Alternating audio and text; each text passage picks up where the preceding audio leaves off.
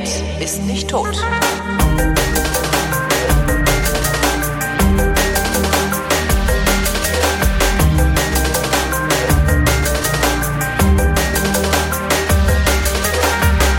Hier ist eine völlig neue Ausgabe der völlig neutigen retrofuturistischen, ironisch-modernen, urbanen Unterhaltungsmatinee mit Tradition, die fast alle Fragen, die an Fragen.vrind.de gesendet werden, vrindheitsgemäß jedoch garantiert nicht Zeiten, aber antwortlich ist die Vrindheit mit Alexandra Tobor. Und Holger Klein. Geschafft. Wusstest du eigentlich, dass ich das auswendig aufsage? Das tust du nicht. Du hast vor zwei Sendungen oder so zugegeben, dass du es vom Blatt abliest. Schwein! Ich habe mich gerade so gut gefühlt. Das soll ja eine Lektion sein. Dann ziehe ich jetzt ständig die Nase hoch und behaupte, es wäre Weinen. Dabei ist es nur Heuschnupfen. Mein Heuschnupfen ist heute wieder ganz extrem. Ich bin heute Oh Morgen wieder nein. niesend aufgewacht. Ich finde vom Niesen aufwachen eine der schlimmsten Strafen, die man überhaupt irgendwie nur jemandem zuteil werden lassen kann. Und die Vrindheit. Ja, äh, apropos Niesen. Ich kann nicht leise niesen. Ich bin einer von diesen Menschen, über die andere Menschen Tweets verfassen. Äh, du meinst Ähm, äh, so Menschen wie ich. Ja. Dann musst du, dann musst du lernen, leise zu niesen. Einfach nicht schreien beim Niesen. Das geht. Aber wie geht das? Ich weiß Indem man nicht, nicht geht. schreit beim Niesen. Ich habe das früher auch gemacht und irgendwann hat mich mal jemand darauf hingewiesen, dass das wirklich sehr, sehr unnötig ist, wenn man macht immer noch hinten dran zu hängen oder sowas. Äh, und wenn man, wenn man das, äh, das, das übt man halt, ne? Das ist halt ein kognitiver Vorgang, äh, immer wenn du niesen musst, äh, nicht zu schreien. Das geht. Okay. Das geht. Ja, ja. Wenn ich das kann, können andere das auch, weil ich bin ja jetzt noch nicht irgendwie außergewöhnlich. Naja, also.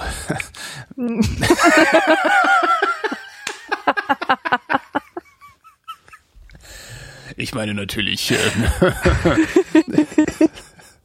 nee, ja, nee, äh, äh, doch, doch, das geht. Gut, dann lerne ich das und Das in der ist- nächsten Sendung kann ich ja berichten, wie es gelaufen Ja, das ist aber tatsächlich was, woran, das ist so ein bisschen wie äh, ähm, der Trick beim Nägelkauen unterlassen. Ist ja nicht, nicht ans Nägelkauen zu denken, sondern der Trick ist ans Nägelkauen zu denken. Ja. Ja, weil nur dadurch äh, kriegst du überhaupt mit, wenn du dran gehst oder so. Und das beim Niesen, zumindest war das bei mir genauso. Wenn du nicht dran denkst, dann machst du natürlich dein, das ist halt dein altes Verhaltensmuster, in das du dann so zurückfällst. Aber äh, ich mache mittlerweile vergleichsweise wenig Lärm beim Niesen. Mhm. Ja, Glückwunsch. Ja. Und sonst so, wie geht's sonst? Mir geht's gut. Also ich habe viel zu erzählen eigentlich. Echt? Ich habe Ja, viel, vieles loszuwerden, was was echt losgeworden. Ja, mach mal. Ich habe wieder mal gar nichts zu erzählen, Ja, weil ich gut. nichts erlebe und nur arbeite. Also äh, mein Job, der, also ich, wie ich mein Geld verdiene, mit Flatter-Einnahmen, die zahlen mir meine Krankenversicherung. Echt? ist, ähm, es, ist das genau in der Höhe deiner Krankenversicherungskosten? Genau. Cool. Ja. Ja, aber das ist doch super. Ähm, ich schreibe Bücher ja? und ich lese aus diesen Büchern und ich bin jedes Mal absolut glücklich, wenn ich irgendwo lesen darf, weil eigentlich die Performance das Du meinst ist, vor was, Publikum lesen? was was mich äh, reizt, was mich echt glücklich macht. Genau, Mhm. vor Publikum ma- äh, lesen. Und ähm, dank eines Vrindhörers übrigens ähm, kam es zu einer Vermittlung meiner Person an ein Gymnasium und äh, dort durfte ich vor Siebtklässlern aus meinem Buch lesen. Cool.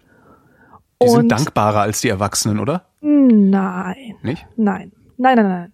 Ich habe verschiedene Publikumssorten und auf, ähm, auf diese Zielgruppen muss ich immer meine Lesungen zuschneiden. Ich muss noch Wie, dazu äh, sagen, kurze Zwischenfrage. Wie ist eigentlich der Plural von Publikum? Publikum, Publikum ist ein Plural. Publikum meint immer mehr als einen. Ja, aber wenn man jetzt mehrere Publikukä Publikä? hat, Weiß nicht, was ist die Mehrzahl von Musik? Musiken? Musiken. Das ist zumindest das, was wir äh, Hörfunkleute äh, sagen, wenn es darum geht, mehrere einzelne Lieder in eine bestimmte Zeiteinheit einzuplanen. Ja. Tu da mal ein paar Musiken rein, heißt es dann. Okay, Aber weiter zu den Siebtklässlern, Entschuldigung. Genau. Mit den Ähm. Genau, die, die Siebtklässler. Ähm, die, äh, okay, also ich wollte noch was sagen zu, zu meinen Lesungen. Das sind nämlich keine klassischen Lesungen im, im Sinne von, da sitzt dann einer und liest in monotoner Stimme seine Sätze vor, sondern ich äh, mache ein bisschen lesen, ein bisschen erzählen, ich zeige Sachen, ich zeige Bilder, Fotos von 80er Jahre Frisuren und so weiter, so dass man auch ähm, die ganze Zeit ähm, auf Trab gehalten wird, ja, und, und die Aufmerksamkeit sich halt nicht gleich verliert. Und ähm, ich muss die Lesungen immer auf meine Zielgruppe zuschneiden. Man muss zum Beispiel wissen, dass Senioren sehr gerne irgendwelche Vertreibungsgeschichten erzählen, ja. Und ähm, wenn man ein bisschen darauf anspielt, Ach so, weil du, weil du äh, äh, aus Polen kommst und die selber früher mal in Polen gelebt haben, als das noch das Deutsche Reich war. Ja, ja, ganz Okay. genau, ganz genau. Und ich lese ja aus einem Buch, in dem ich, in, in dem es um meine polnische Vergangenheit geht. Und deswegen, äh, also die Zielgruppen sind mir dann immer sehr dankbar, wenn ich auf ihre konkrete Situation irgendeine ähm, äh, irgendeine Anekdote vorbereiten kann oder so. Ja. Und äh, bei den Siebtklässlern hat sich mir ein Problem eröffnet. Und zwar die Frage, was an Vorwissen kann man von Siebtklässlern heute erwarten? Bedenke, das sind Menschen, die im Jahre 2001 zur Welt gekommen sind. Das ist, Ja. ja. Und denen kann man nicht einfach ganz selbstverständlich erzählen, dass man ähm, äh, na, ein Beispiel, dass, dass, dass, dass man Kassetten gehört hat äh, Ja. im Walkman oder so. Man kann auf jeden Fall nicht damit rechnen, dass man eine historische Referenz bringt und sie das als Witz erkennen und lachen. Absolut nicht. Das kannst du, nee, nee, das geht nicht. Also das geht ja Das wirklich. ist der, das ist der Sendeschlusseffekt. Also du kannst, äh, Sende, ja, nee, und dann war ja eh Sendeschluss und da sind wir dann irgendwann dann irgendwie halt nicht mehr Fernsehen geguckt abends. ja, Und dann gucken dich alle an, als hättest du sie nicht mehr alle. ja. genau, genau. Und Ja. auf solche Momente musste ich einfach vorbereitet sein. Und ich habe meinen ganzen Text durchsehen äh, müssen äh, nach nach ähm, historischen Markern sozusagen, die nicht mehr als gekannt, gewusst vorausgesetzt werden konnten. Aber das ist doch eigentlich eine schöne, ähm, ein schöner Moment, um äh, mit dem Publikum in Interaktion zu treten auch. so, so rum Absolut, würde ich das ja. machen. Also ich würde sagen, ja, und dann habe ich halt mein Kassettenkarussell. Ich sehe einen Teil von euch oder die meisten von euch, je Mhm, nachdem, wie da mhm. die Zielgruppe ist, weiß gar nicht, worüber ich rede. Wer kennt das noch? Ja, Erklären Sie den anderen das doch mal. Ja, genau. Ich habe übrigens kürzlich lief ich hier durch die Siedlung und es war dunkel und ich guck so in ein Fenster und da standen mehrere Kassettenkarusselle so aufeinander gestapelt. Weißt du, diese quadratischen, also diese würfelartigen Dinger, wo man die so seitwärts reingestellt hat, die Ja, Kassetten. ja, Sehr ja, klar. Dinger. ja, Ja, Entschuldigung, bitte. Äh, Ähm, wo war ich denn? Ähm, genau, bei, bei diesen, bei diesen Kindern, ne? Äh, und ähm, ich musste denen auch Fragen stellen. Also ein Höhepunkt meiner Lesung, also oder, oder ein Highlight, sage ich mal, wenn ich vor Leuten über 30 lese, ist, wenn ich berichte, wie ich im, im Keller meiner Oma einen Quellekatalog gefunden habe. Und jeder kennt den Quellekatalog, jeder erkennt das, jeder ähm, sieht das als irgendwie Teil seiner Erinnerungen an, an Deutschland. Und äh, diese Kinder zum Beispiel wussten alle nicht, was der Quellekatalog ist. Die kannten das nicht mehr. Und dann hat sich, ähm, habe ich halt gefragt, habt ihr denn eine Idee, was das sein könnte, ein Quellekatalog? Und dann meldet sich einer und meint, äh, sowas ähnliches wie Amazon. aber immerhin. Also ja, das fand ich super. Aber da, da siehst du mal, ähm, die, da, das hat mir wieder wunderbar gezeigt, dass die gar nicht mehr analog äh, am Shoppen sind oder dass, dass, dass sich da auf jeden Fall etwas verändert hat. Dass es Gegenstände gibt, die einfach verschwinden. ja. Oder auch He-Man. Vergiss es, du, du, du erzeugst kein Grinsen bei denen, wenn du He-Man sagst. Ich kenne He-Man nicht. He-Man gehört in die erste Hälfte der 80er Jahre und wird nur von Leuten gekannt, die das damals als Zeichentrick-Film äh, Film geschaut haben. In die erste Hälfte der 80er Jahre gehört das? Ja, Wow. Stimmt. Ja, stimmt also das, das, oder? ist schon sehr alt, ja, ja. Also ich, ich weiß es jetzt gar nicht so genau, aber ja, es ist auf jeden Fall ein 80er-Ding, das stimmt. Ach Gott, ach Gott. Woran erinnern sich Mädchen eigentlich, wenn die sich an einen Quellekatalog erinnern? Ich weiß, woran sich Jungs erinnern, aber woran erinnern sich äh, Mädchen? woran erinnern sich Jungs? Äh, na hier, äh, äh, ähm, äh, äh, Die Elektronik. nee, die, äh, Massagestab. ach, der Massa das Telefon meinst du? Das Massagetelefon. das hat, Massage- das das, haben die Telefon? Frauen sich doch immer so an die Wange gehalten, Genau, die als Wange würden sie gehalten, damit genau. telefonieren. Wangenschmeichler. Ja. Ja, Massagestab. Ja, woran Und da erinnern dann sich Mädchen? eben halt ich, die, ähm, äh, äh, hier sag schnell, ähm, hier die äh, Unterwäsche. Unterwäsche, ne? Unterwäsche. Also Wix-Vorlage Ja, ja. halt. Ne? ja, Also es war Äh, halt der Quellekatalog, war halt die erste Wix-Vorlage. okay. Also bei mir, ähm, ich, ich kenne den Quellekatalog ja überhaupt aus einem ganz anderen Zusammenhang, weil der äh, Quelle- und Autokatalog, das war mehr so ein Relikt aus ähm, äh, ach Quatsch, was rede ich da? Das, das war einfach ein, ein Ding aus Deutschland, was man hatte in einem, ein Artefakt ja. aus Deutschland in einem polnischen Haushalt. Und diese Quellekataloge, die haben den Polen und auch den Ostdeutschen vermittelt, wie das Leben in Westdeutschland so aussieht.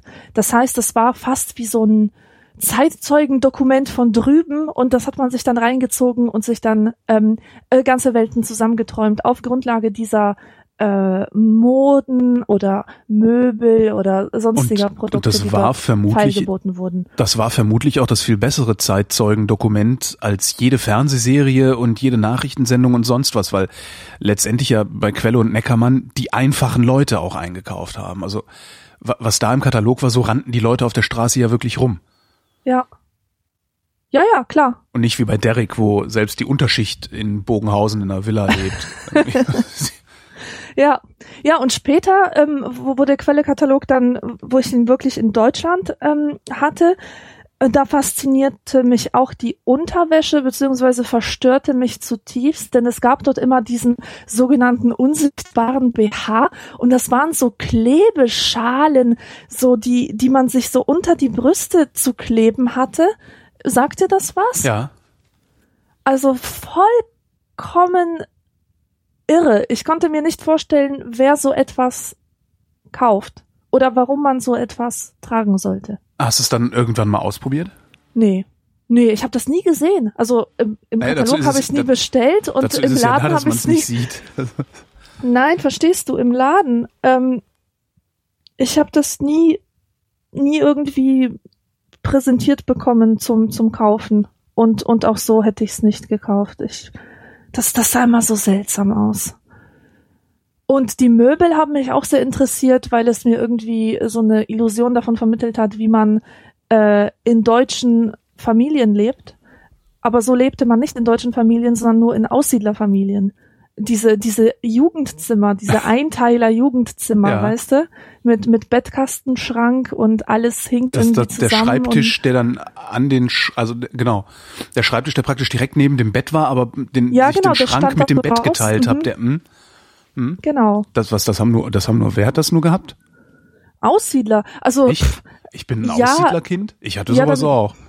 Ja gut, aber die Beobachtung, die ich gemacht habe, war, dass ähm, einer der Unterschiede zwischen den Schichten, sage ich mal, ähm, die Möbel waren, ja. während während die Ärmeren halt immer diese Katalogmöbel, diese Einteilermöbel, diese mhm.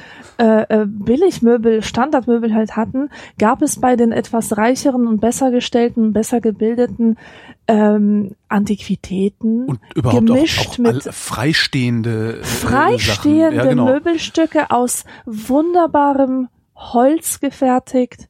Das ähm, stimmt. Das, ich, ich, wenn ich jetzt so zurück, zurückblicke in meine, in meine äh, Jugend äh, und so, das gab tatsächlich die, die, die äh, Schrankwandfamilien und die Schrankfamilien. Also so, ne, wo dann entweder die, also die, die, die, die unteren Schichten, die hatten im Wohnzimmer die Schrankwand und die mhm. Kinder hatten halt das Jugendzimmer und die äh, höheren Schichten oder wie du sagtest, gebildeteren hatten tatsächlich einzelne Möbel. Also die haben dann ja. so den einen großen antiken Schrank im Wohnzimmer stehen gehabt, da war auch nur die Glotze und Schnaps drin. Aber es war halt nur ein Schrank und nicht so eine ganze Wand zugepflastert. Ja, ja und man konnte die oberen Schichten auch erkennen an ihrer sehr gewissenhaften Leuchtenpositionierung. Ja. Also die hatten immer so eine geile Beleuchtung. Ich weiß ja, nicht, wie die das gemacht haben. Indirekte Beleuchtung. Die Lampen standen hinterm Sofa oder ganz raffiniert ähm, im Buchregal eingearbeitet, ja. so dass man immer das Gefühl hatte, dass das ganze Zimmer strahlt von sich aus heraus und, und nicht so eine Lampe, die dann so so runterhängt und und allen sagt, ich bin hier die Lampe, ich bin hier die Lichtquelle. Ja, vor so allen Dingen dann auch noch mit so einer Peitsche irgendwie, weißt du, dann, dann kommt dann eben oben aus der aus der Decke an der Stelle, wo du die Lampe nicht haben willst, kommt das Kabel raus und dann hast du halt noch so eine Peitsche rübergelegt über einen Esstisch der dann auch im Wohnzimmer stand, weil genug Geld für ein eigenes Esszimmer äh, war dann ja auch nicht vorhanden. Du ja. beschreibst gerade sehr gut die Verhältnisse, in denen ich aufgewachsen bin. Ja, wahrscheinlich dann waren das sehr, sehr ähnliche Verhältnisse. Ja. Und hattest du, ähm, bist du in einem Haus aufgewachsen oder in einer Mietwohnung? In einem Haus. Okay. Na, das ist noch ein bisschen besser. Aber Reihenhaus. Okay. Also praktisch Mietwohnungen in seitwärts hingelegt. Gut, wo waren wir jetzt dran? Ach so, diese, diese Welten, die sich Ja. erschließen, so über, über die Versandkataloge. Äh. Und äh, bei der Lesung auf dem Gymnasium. Ähm, also das war wirklich eine sehr interessante Erfahrung, die ich zuletzt gemacht habe, vor diesen Kindern zu lesen und zu merken, wie unglaublich alt ich geworden bin. Äh, ich weiß nicht, man hat doch immer das Gefühl, dass die Jugend, die man selbst erlebt hat, der Maßstab für das Jugendlichsein schlechthin ist. Also Ja, ich konnte, ja, ich ja. konnte mir lange Zeit nicht vorstellen, dass äh, Jugendliche anders drauf sein könnten, als ich es als Jugendliche war. Allein schon dieses. Ich will hoffen, dass Jugendliche heute anders drauf sind, als ich das als Jugendlicher war. Naja, aber solche Selbstverständlichkeiten zum Beispiel, dass man sich extrem mit Musik identifiziert oder über eine bestimmte Musikrichtung. Äh, das ist verschwunden bei den Jugendlichen von heute. Die machen das nicht mehr so. Das, die haben nicht mehr so solche Entscheidungen zu treffen, wie bin ich Green Day oder Offspring, äh, bin ich äh, Beatles oder Stones oder bin ich äh, keine Ahnung Na, Take That oder Caught in the Act. Die haben nicht mehr, Ähm, die, das granuliert feiner, aber ich glaube schon, dass sie noch solche Entscheidungen zu treffen haben. Ja, aber das ist nicht mehr so fassbar. Weißt du? Du kannst nicht einfach äh, einen Jugendlichen ähm, an seiner Musik in eine Sch anhand seiner Musik in eine Schublade einordnen, die dann auch ziemlich verlässliche Aus, eine Aussage über, über über- seine restlichen Haltungen und Einstellungen trifft. Das ist richtig. genau. Das, das glaube ich genau. auch. Ist halt alles fragmentierter, sehr viel fragmentierter und ähm, Woran ich ja merke, wie alt ich geworden bin, ist, wenn ich Jugendliche anquatsche. Mhm. Weil ich quatsch die halt so an, wie ich halt, weißt du? Also, wann war das? War das gestern? Ja, gestern. Gestern war meine Siedlung voller kostümierter Jugendlicher. Mhm. Ich habe gedacht, also ich fuhr so, war so einkaufen, fahr so nach Hause und radelt in so einer Gruppe mit so vier Mädels, die komisch angezogen waren. Ich dachte, haha, hier, was ist das denn? So im Vorbeifahren dachte ich, ja, ja, Junggesellen, Abschied, aber warum machen die den bei mir in der Siedlung? Na, vielleicht holen sie noch welche ab. Um Ja. die Ecke äh, äh, junge junge Männer mit bunten Perücken und seltsamer Kleidung und so. Und irgendwann ging ich dann nachher noch mal raus und dann marodierten schon wieder so drei von denen bei mir vor der Tür vorbei. Und habe ich auch gesagt, sag mal, Alter, warum rennen hier eigentlich lauter lauter junge Leute mit komischen Klamotten rum? Und die haben mich halt angeguckt, als hätte ich sie nicht mehr alle, weil ich äh, dachte, ich red halt mit denen, wie man halt so, wie ich halt so red, wenn ich Leute Ja. anspreche, äh, beziehungsweise wenn ich meinesgleichen anspreche. Ähm, fanden die aber irgendwie komisch. Also sie haben also im, im Sinne von einschüchternd komisch, glaube ich. Also das ist sowieso was, was ich häufiger feststelle, dass ich auf auf junge Leute nach meinem Empfinden normal zugehe, die sich aber einem Erwachsenen, also praktisch ihrer Elterngeneration gegenüber verhalten. Das kriege ich zum Beispiel nicht so gut verarbeitet. okay. Das ist ganz lustig. Ich, Und, ich muss mich äh, dann immer selbst zur Ordnung rufen, immer sagen, denk dran, du könntest sein Vater sein. Sein Stimmt. Großvater, je Ja. nachdem, wie früh du. Naja, nee. Aber meinst du nicht auch, dass es, dass es auch eine Veränderung gibt in äh, der Akzeptanz von angelabert werden? Weil äh, in der Zeit, äh, bevor es Smartphones gab und Social Media und all den Quatsch, war es irgendwie viel selbstverständlicher, jemanden anzuquatschen und angequatscht zu werden. Nee, finde ich nicht. Also, Nicht? vor- also wenn ich wenn ich jetzt bei dem Verhältnis von Jugendlichen zu Erwachsenen ähm, bleibe, äh, also ja, ja, es hat, ja eigentlich eigentlich finde ich ist es eher andersrum. Also wenn mich früher auf der Straße ein Erwachsener angesprochen hat, dann meistens um mich zur Ordnung zu rufen. Ähm, wenn ich heute einen Jugendlichen auf der Straße anquatsche, dann weil ich weil mich irgendwas interessiert, was der da gerade macht. Zum Beispiel mit bunten Perücken rumrennen oder sowas. Ja. Also das ist, das kann ich mich nicht dran erinnern, dass früher mal ein Erwachsener zu mir gekommen wäre oder zu uns gekommen wäre und gesagt hätte, was ist das denn da hinten? Und das mache ich heute schon mal. Oder irgendwie, wenn so ein, so ein, so ein, so ein Honk auf dem Einrad vorbeifährt, was ich prinzipiell ja albern finde, aber äh, andererseits auch wieder, wovor ich andererseits auch wieder wirklich ungeheuren Respekt habe, weil ich mir noch nicht mal vorstelle, also ich glaube ja, dass das wieder die Gesetze der Physik ist. Ähm, wahrscheinlich wieder, wieder alle Naturgesetze. Einradfahren geht wahrscheinlich gar nicht. Und die machen es halt trotzdem. Und das finde ich halt total super. Und wenn das einer gut macht, sage ich halt auch, hey, Respekt. Das hätte zu mir nie ein Erwachsener gesagt früher. Ja. Also, ja, Um mal dieses Gymnasialthema abzuschließen. bitte. Ähm, ich hätte eine Frage an alle Hörer, die auch eine Bitte ist. Ähm, falls ihr irgendwelche Kontakte zu Lehrern habt am Gymnasium oder selber Lehrer seid und jemanden sucht, der euch eine Lesung, äh, der eine Lesung darstellt, bin ich dafür jederzeit zu haben. Äh, nur am Gymnasium? Ähm, naja, ja. Warum? Ähm, weil ich Angst vor anderen Schülern habe. Okay. Ich, ich, ich weiß einfach nicht, ob es funktionieren würde. Das, ähm,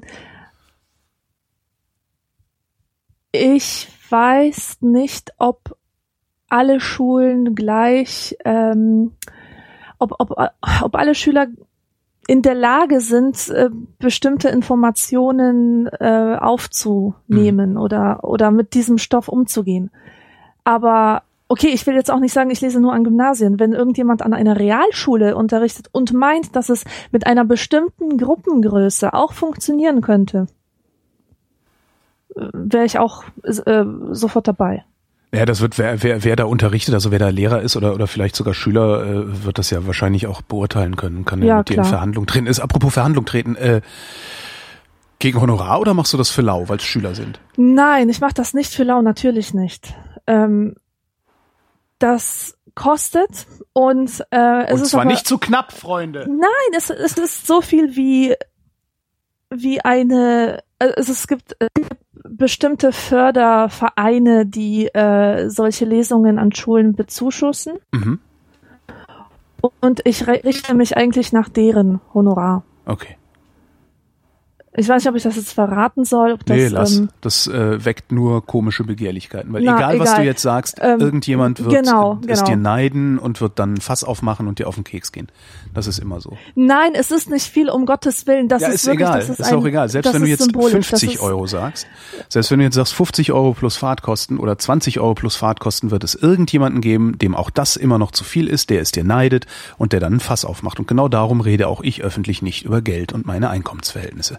Jedenfalls nicht konkret, sondern Ja, höchstens das abstrakt. ist, das ist auch gut so. weil das nervt nämlich. Ein Freund von mir hat das mal so. sehr gut, sehr gut äh, formuliert, weil ich, weil ich gesagt habe, ich weiß überhaupt nicht, warum pinkeln die mir ständig ans Bein. Ich bin doch eine total winzige Nummer.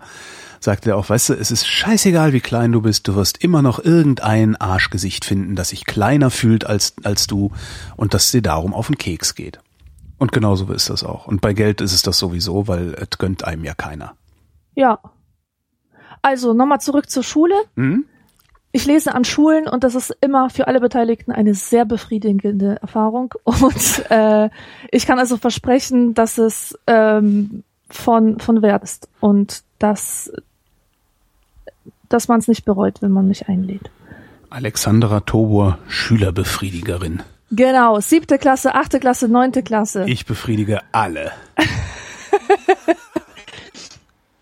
Nee, ist eine, also ich finde es eine gute, ähm, ähm, eine gute Sache für die Phasen zwischen den Ferien, wenn die Noten schon feststehen, wenn die Zeugs noch nicht Mhm. verteilt wurden und wenn man mit seinen Schülern irgendwas machen muss, aber äh, auf Unterricht haben sie keinen Bock und Ausflüge kann man auch nicht jeden Ach ja, Tag machen und dann kann man einfach mal einen Autor einladen und äh, Ja, oder auch Menschen, lassen. die, ich hatte das schon mal, ich bin mal von einer, was, wie, wie nannte sich das? Das war auch so eine, war das eine Gesamtschule? Ich weiß es gar nicht mehr genau.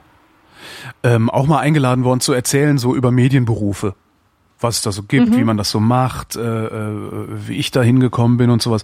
Und das ist halt auch total schön. Also, weil du merkst auch richtig, dass so Schüler, ähm, die haben dann zwar mal, mal so Berufsorientierungswochen und so Zeugs, aber so richtig kriegen die es nicht mit was in der Welt los ist und die, die, die haben auch vor allen Dingen scheinen die niemanden zu haben, dem sie Fragen stellen können. Und wenn da vorne halt so einer sitzt und dann einfach da sitzt und ein bisschen was erzählt und äh, die Fragen stellen können, du kommst mit denen ins Gespräch und so, äh, das ist halt, also ich hatte, bin bisher immer, äh, hatte auch immer das Gefühl, als, als, als wäre das für alle Beteiligten befriedigend gewesen, ähm, Ja, diese Veranstaltung, ja.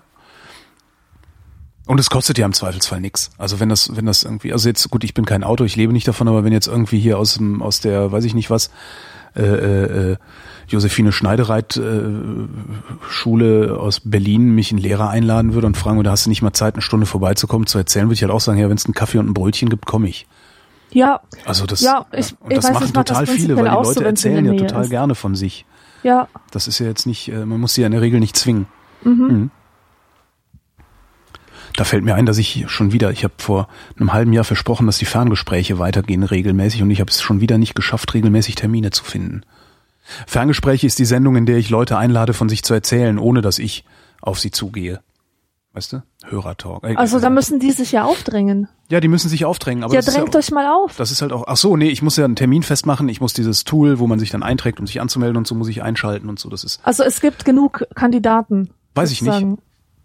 das weiß ich nicht, ich, ich gehe schwer davon aus. Okay. Ähm, nee, das ist ja, ich habe, also ne, es gibt ja niemanden, du kannst mich ja nicht dann, das ist eine Live-Sendung und du kannst mich aber nicht direkt anrufen. Das heißt, du musst mir irgendwie eine Nachricht zukommen lassen, dass du jetzt mitmachen willst. Und das habe ich über so einen, da hat mir mein Admin, der Tim, der hat mir so ein paar Sachen programmiert. Und da kannst du dich halt auf einer Webseite eintragen ähm, und ich rufe dich dann zurück. Aber halt äh, während der laufenden Sendung und in Live und so. Und das ist eigentlich ganz hübsch, weil das sind dann immer so zwei, drei Leute, mit denen ich rede in so einer Sendung. Und die erzählen mir halt in der Regel Sachen, von die ich noch nicht weiß. Oder von denen ich noch nicht genug weiß. Und ähm, das finde ich halt total geil, weil ja, ich mache das halt, weil, weil mir ein Leben nicht reicht, weißt du? Also rede ich halt mit Leuten über deren Leben, dann habe ich wenigstens so für zwei Stunden oder eine Stunde die Gelegenheit, mal in ein anderes Leben zu gucken. Ist ja auch nicht schlecht. Ja. Ja. So. Hatten wir genug Smalltalk oder wollen wir noch weiter Smalltalk machen? Small, Smalltalk. Nee, wir machen keinen Smodlock. Lass uns mit dem. lass uns mit den Fragen weitermachen. Okay, dann kommt als erstes eine Frage von Niklas. Hättet ihr das Ergebnis der Bundestagswahl frei entscheiden können, wie wäre der Ausgang beziehungsweise die Verteilung? Ja, das ist deine Frage. Wie? Du hast keine, hast du nicht? Ich weiß nicht, warum ich das öffentlich diskutieren soll. Ach so, ja, das stimmt. Äh, gute Frage. Wa- Was geht, was geht dich das an? Ganz, ähm, also ich, ich hätte ja gerne tatsächlich, ähm, das ist was, ich, ich kann mir nicht vorstellen, ich kann mir nicht vorstellen, dass es gut geht, aber ich hätte trotzdem gerne mal eine absolute Mehrheit für die Linkspartei oder äh, Linke und Piraten, was ja auch eine linke Partei ist, weil ich gerne mal sehen würde, ob das funktioniert, was sie behaupten, das funktioniert. Okay. Was, also, das sind so die letzten, also alle anderen sind ja, tot- das, also die, du kannst ja zwischen CDU, SPD äh, und Grünen, äh, kannst ja im Grunde keinen Unterschied mehr erkennen. Also es ist ja eine, eine Wischiwaschi, das, das sind so verschwimmende Grenzen. Und die einzigen, die dann daneben stehen und sowas wie eine Ideologie haben, das ist halt die Linkspartei. Die sagen so, nee, wir sind der Meinung, dass so und so und so. Die haben also eine konkrete Vision von Gesellschaft. Die sagen, wir würden gerne Gesellschaft bauen. Und die anderen, die, ja, die verwalten halt so ein bisschen vor sich hin und gucken dann immer mal, wenn sich irgendwas aufdrängt, dann, dann wird's halt mal umgesetzt. Also sowas wie, weiß ich nicht, äh, äh, Atomkraftwerke abschalten oder irgendwas.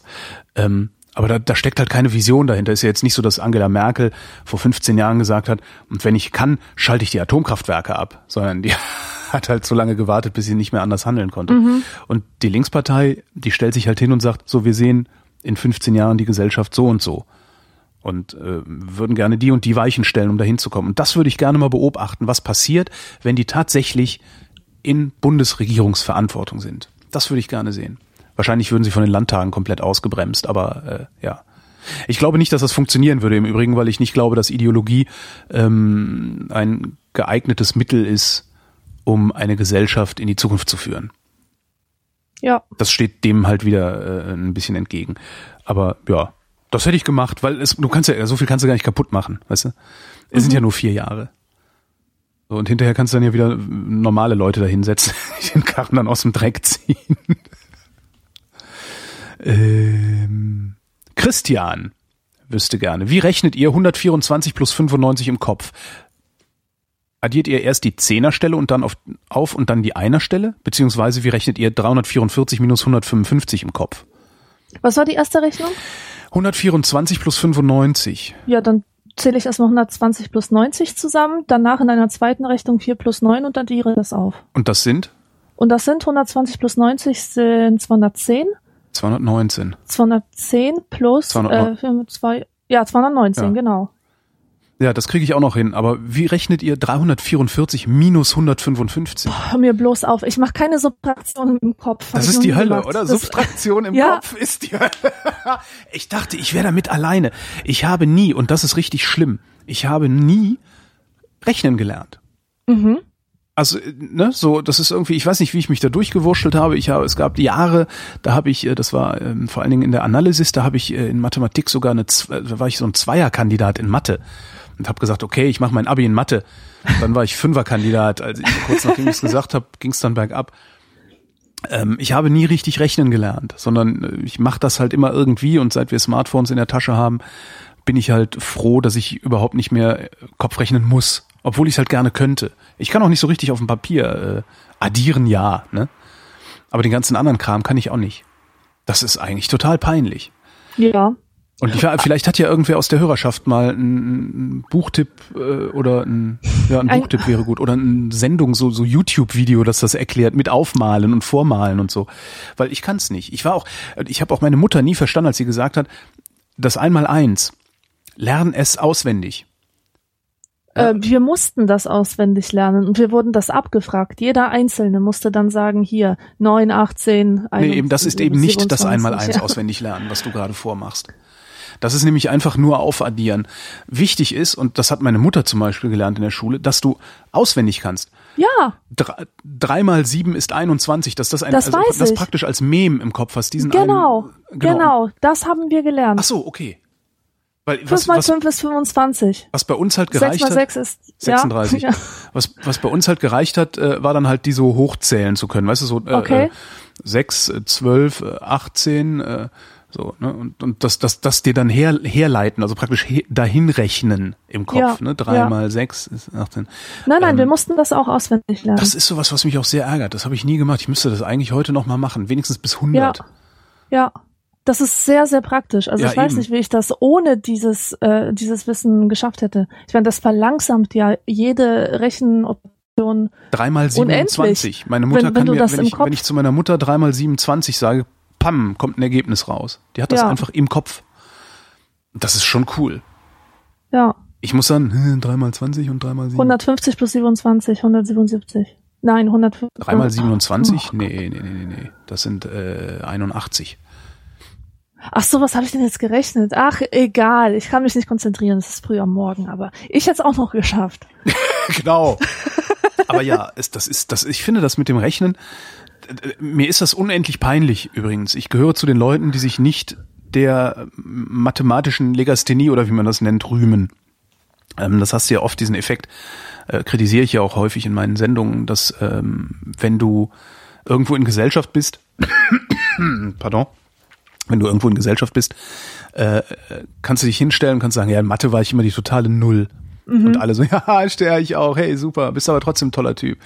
Wenn du in derselben Gesellschaft sagst, dass du äh, Fontane, für, äh, Fontane und Thomas Mann für die entsetzlichsten Langweiler, die die deutsche Literaturgeschichte jemals ausgespuckt hat, hältst und darum auch nicht wirklich viel von denen gelesen hast und sogar den Zauberberg nur angelesen und dann weggelegt, weil es unerträglich wurde, dann gucken die dich an, als hättest du sie nicht mehr alle. Das ist irgendwie ein ganz interessantes Ding. Also äh, kurz gesagt, Goethe, Goethe muss man gelesen haben, Mathe nicht. Mathe Ja. muss man nicht kennen, aber Goethe. Und jetzt sag mir mal einer, was Goethe mir irgendwie bringt. Oder was Goethe mir mehr bringt als Mathe. Nichts. Und Nichts. genau das ist der, der Distinktionsgewinn, den man dadurch erzielt. Weißt du? Ja, Mathe. Mathe, das ist etwas, das muss die einfache Frau, muss das beherrschen. Die, die Arbeiterin, die, die an der Kasse steht und im Tante-Emma-Laden ausrechnen muss, wie viel du zu bezahlen hast. Das ist so, das, das kann man leicht abwerten. Rechnen, rechnen man, muss nur der, der kein Geld hat, meinst du? Ja, ja, ja, ganz Ah. genau. Das kann man, äh, finde ich, ganz leicht abwerten und so als unnötig auch abtun. Und Goethe kapiert nicht jeder. Weißt du, da muss man schon einen geistigen Adel mitbringen, sozusagen. Ja. Der den dann wahrscheinlich auch nicht kapiert. Ja. Ja, natürlich. Natürlich. Aber Wie oft schon, sagen schon, Leute, Ist, aber, aber andererseits ist, was, was, was mich dann immer wieder irritiert oder, oder, oder irritiert, ähm, was mir auffällt, ist halt, also dieses Distinktionsmerkmal äh, des Bildungsbürgertums, ne? also äh, die, die große Bücherwand und alle Bücher darin gelesen haben und ein paar Zitate daraus kennen vielleicht. Ähm, das ist ja, das hat ja hauptsächlich was mit Disziplin zu tun, diese ganzen Bücher gelesen Ja. zu haben. Wenn man dieselbe Disziplin hernehmen würde, um sich der äh, mathematisch-naturwissenschaftlichen Welt zu nähern, also denselben Aufwand treiben würde, den, dann, dann, dann würde man doch reihenweise, wahrscheinlich würden wir schon den Weltraumaufzug haben, weil es so unglaublich viele Leute gibt, die äh, ja in, in Ingenieurskategorien, sag ich mal, denken können. ja, Das finde ich irgendwie Aber- sehr ab- seltsam, ja, dass sie das aber nicht das- wollen. Das hört sich jetzt auch so ein bisschen an, als würdest du die Geisteswissenschaften abwerten wollen. Ja, tue ich Äh, auch, ja. Was Ja. ich dann auch wieder nicht richtig finde, weil ähm, also ich bin Verfechterin der Geisteswissenschaften. Du, das Es ist eine tolle muss, Sache. Das, Es ja, ja. muss einfach Leute geben, die in der Lage sind, einen guten Kommentar zum gesellschaftlichen äh, äh, Geschehen ähm, abzugeben, mit Referenz auf die abendländische Geschichte und, Ja. und ihre Ideengeschichte und so. Naja gut, aber das können ja die wenigsten Geisteswissenschaftler. Ja, das stimmt. Also ähm, das, das sind ja dann nun wirklich, äh, weiß ich nicht, das, also, das sind dann so, so Leuchtturmpersönlichkeiten, was weiß ich, Frank Schirmacher, Fritz Radatz, also sowas, weißt du, also die so, Die so, Intellektuellen. die so, Intellektuellen und, und, ich glaube, die, haben- wären aber auch so intellekt, sowieso Intellektuelle. Ja. Ich glaube nicht, dass es dafür Geisteswissenschaften braucht. Zumal ich den Begriff Wissens der Wissenschaftlichkeit bei den Geisteswissenschaften auch immer ein bisschen fragwürdig finde, ehrlich gesagt. Ich weiß nicht, ich finde, solange Geisteswissenschaften historisch bleiben und sich ähm, historisch mit, mit, den, mit ihren Phänomenen auseinandersetzen, haben sie auch einen Wissenschaftlichkeitsanspruch. Ja.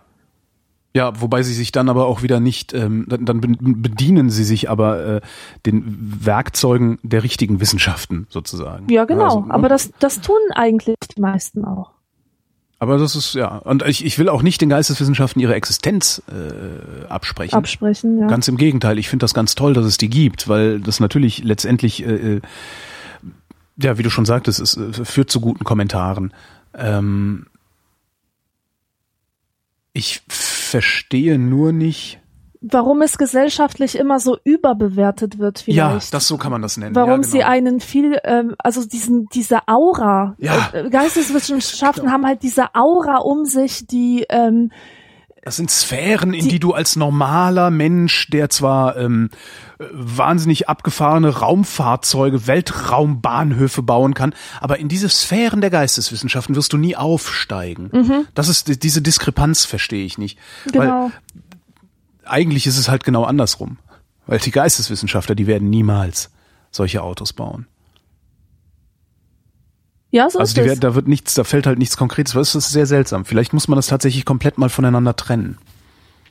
ja. Also vielleicht ist tatsächlich das Problem, dass an einer Universität alles unterrichtet wird. Kann ja auch sein. Also im Mittelalter gab es ja das Trivium und das Quadrium. Das ist, Ähm, was ist das? Äh, Qu- Quadrivium und Trivium, Entschuldigung. Ähm, das waren die, die Liberal Arts sozusagen. Das, ähm, das waren Fächer, die an den Universitäten unterrichtet wurden. Und die drei wichtigsten Fächer, das war halt das Trivium. Das war ähm, Grammatik, Dialektik und Rhetorik, glaube ich. Und äh, das war so die Grundlage der Bildung. Wenn du ein gebildeter Mensch sein wolltest, musstest du diese drei beherrschen. Und dann konnte man darauf noch aufbauen mit dem äh, Quadrivium. Und das war dann, wenn ich mich nicht täusche, Astronomie, Mhm. Musik. Ähm, was war denn das noch? Ich hab's vergessen. Ich hab's echt vergessen. Alchemie. Nee, Alchemie hat, glaube ich, nicht dazu gehört. Alch Alchemie war ja, nee, nee, nee, das war was anderes. Was war Wobei das? das, das wäre heute so nicht mehr herstellbar, weil das Wissen, also alleine Astronomie, also was, was vermutlich damals, das, das astronomische Wissen der Zeit, in der Universitäten so strukturiert sind, ist wahrscheinlich heute in meinem Kopf. Ja. Wenn Ach, nicht hier, sogar noch viel mehr. Ähm, ich hab's Arithmetik und Geometrie ja. Hat noch dazu gehört. Und äh, da siehst du schon, also ich bin mir jetzt nicht ganz sicher, aber wenn das Quadrivium auf dem Trivium ähm, aufbaute, dann, dann wurde ja auch der Sprache eine größere Bedeutung ähm, äh, zugesprochen als eben solche Naturwissenschaften oder, oder so etwas ähm, Fundamentalem wie Arithmetik und Geometrie. Ja, Naja, warum habe ich das jetzt gesagt? weiß ich nicht Ähm. Weil nee, ich weil ich gesagt habe, dass man das nicht an einer Schule man, unterrichten sollte. ja, dass man das trennen sollte oder so. Und, und ich habe dann überlegt, wie es überhaupt dazu kam, dass, dass die Universitäten sämtliche Fächer unterrichten. Und dann ist mir diese, diese Mittelalterstruktur da eingefallen. Okay, also das war jetzt ein Gedankenspaziergang, der zu nichts geführt hat. Es ist furchtbar. Das Ja. ist doch Geisteswissenschaft. Hätten wir mal lieber, äh, weißt du, hätten wir uns mal lieber, hätten wir jetzt an, in derselben Zeit, die wir hier geschwafelt haben, hätten wir subtrahieren im Kopf lernen können. Ne? Aber nee. Ach, furchtbar. Wir werden ewig doof bleiben, aber dafür auf Soireen einen guten Eindruck machen. Soiree. Super. Absicht. Aber wir sind ja auch eine Matinee-Veranstaltung. Genau, wir sind ne? auch eine Matinee. ja? Math mathematische Soiree. Subtraktorische Soiree. Eine subtraktorische Soiree, das sollte man mal machen. Kann das nicht ja, das ist doch eine geile Idee, einfach mal einen Be diese Begriffe zu paaren aus den Geisteswissenschaften und aus den Naturwissenschaften. Also Das- wie man Das soll mal jemand machen, da komme ich dann auch hin. Subtraktorische so Soiree. Ein paar schöne Weine, ein paar Häppchen, weißt du, und dann subtrahieren lernen. Super. Für alle. Ja, Und hinterher ein Zertifikat. Wir wegen Bologna oder so. wunderschön. Eine Frage vom Benedikt. Welchen Film habt ihr gesehen, als ihr das letzte Mal im Kino wart? Und wie fandet ihr ihn? Ich hasse es ja ins Kino zu gehen. Oh, Ich weiß nicht, ob das anderen auch so geht oder vielleicht manchen anderen. Ich gehe nicht so gerne ins Kino, weil es so laut dröhnt. mhm. das stimmt, das ist tatsächlich ein Problem. Ähm, dann die Werbung, die am Anfang kommt, die erfüllt mich bis oben hin so dermaßen mit Fremdscham, dass, dass nicht ich am immer. liebsten Also das, äh, das rauslaufen nicht, nicht würde. Immer, also manchmal ist es auch Hass. Weiß ich, ja, weißt du, du guckst Trailer mit mit Ja, ja. mit diesem Typen, wie heißt der, Till Schweiger. Du guckst einen Filmtrailer mit Till Schweiger an und ich habe danach ehrlich gesagt überhaupt keine Lust mehr auf irgendwas. Ja. Nee, und dann ja. und dann die Leute überall, die ständig rascheln. Warum rascheln die? Warum halt. geht man ins Kino, um das- zu rascheln? Ja, das habe ich, das ist auch was, also das ist das, was mir regelmäßig. Ich gehe eigentlich ganz, eigentlich sehr gerne ins Kino, ähm, muss mich aber jedes Mal wieder aufraffen hinzugehen. Also, dass ich gerne ins Kino gehe, merke ich immer erst, wenn ich da bin. Ja. Ähm, und das ist aber auch wirklich die Frage, die ich mir immer wieder stelle. Was soll diese ewige Popcornfresserei und Chipsfresserei und der, das, das, äh, ja, warum fresst euren Scheiß draußen, aber könnt ihr nicht wenigstens mal diese zwei Stunden Film einfach die Fresse halten? Das muss doch gehen. Und wenn nicht, dann nehmt Tabletten oder weiß der oder bleibt zu Hause oder so. Aber ich sage, äh, ist die ganze Zeit, ganze Zeit Remi Demi. Ja, das ist, das ist grauenhaft. Grauenhaft. Aber was ich auch so schrecklich Darum gehe ich finde, gerne übrigens tagsüber ins Kino. Also Ja. ich habe halt das Glück, dass ich, dass ich äh, gelegentlich tagsüber Zeit habe, ins Kino zu gehen. Mittlerweile muss ich auch, weil ich regelmäßig eine Sendung über Filme mache im Mhm. Radio. Ähm, das, das, und die Zeit nehme ich mir dann halt auch tagsüber. Ich sage so, nee, da mache ich mir jetzt keinen Termin hin für irgendwas anderes, sondern gehe halt jetzt zwei Filme am Stück gucken oder sowas. Und das Ja. ist schön, weil tagsüber, da sitzt du halt weitestgehend allein im Kino mit auch gelegentlich Verrückten. Ich hatte letztens einen, was war denn das für ein Film? Der hat sich die ganze Zeit kaputt gelacht und der Film war so elend. Was war denn das? Wir sind die Neuen, hieß der Film. Da saß ich mit einem Typen im Kino. Ich saß ganz hinten in der letzten Reihe, da sitze ich immer gerne, weil ich hab's nicht so gern, wenn Leute hinter mir sitzen. Ähm, und dachte mir, oh, guckst dir mal den Film an. Und der Typ, der saß vorne, der, der saß da alleine und hat die ganze Zeit laut gelacht, was ich schon mal sehr verdächtig finde, weil das war kein Film zum laut Lachen. ja, Ähm, gelegentlich konnte man mal machen, aber nie, äh, der saß da vorne und so, nee, nee. So einer war das. Und das aber auch immer an Stellen, an denen es überhaupt nicht angebracht war. Das, das hatte dann schon wieder, also das, das war eigentlich war das Lustigste oder das, das, und das, das Amüsanteste am Film war eigentlich dieser Verrückte, mit dem ich da im Kino gesessen habe. Der Film selber war ziemlich schlecht. Also nee, der war nicht ziemlich schlecht, der war ziemlich mittelmäßig. Ähm, aber das ist auch nicht der letzte, den ich gesehen habe. Ja, ähm, wann warst du dann das letzte Mal im Kino, wenn du nicht ähm, das das letzte Mal im Kino war ich tatsächlich in im Hobbit 3D. Aha. Weil das so eine Familienveranstaltung war bei uns. Also ich wäre da alleine nicht hingegangen, aber dadurch, dass das so ein kollektives Hingehen äh, war, ähm, bin ich halt mitgegangen. Und ähm, was soll ich sagen? Ich finde diese neue Technik, diese neue 3D oder diese diese 3D-Technik, die der Hobbit-Film benutzt, ähm, ich weiß nicht, wie das heißt, ähm, wo alles so irgendwie ganz echt wirkt und als wäre es direkt vor dir, mehr so, so Seifenoper-mäßig. Ah, Keine Ahnung. Grausig. Ich kann dieser Optik nicht ausstehen. Und, wo ich schon dabei bin, muss ich, muss ich mich beschweren. Also, Wir echt, brauchen einen Jingle. Alexandra beschwert. Jacques. Was ich hasse, ist dieser Kitsch, der in den letzten Jahren durch alle Kinos geistert. Dieser unendliche 3D-Kitsch. Ich weiß nicht, was es soll.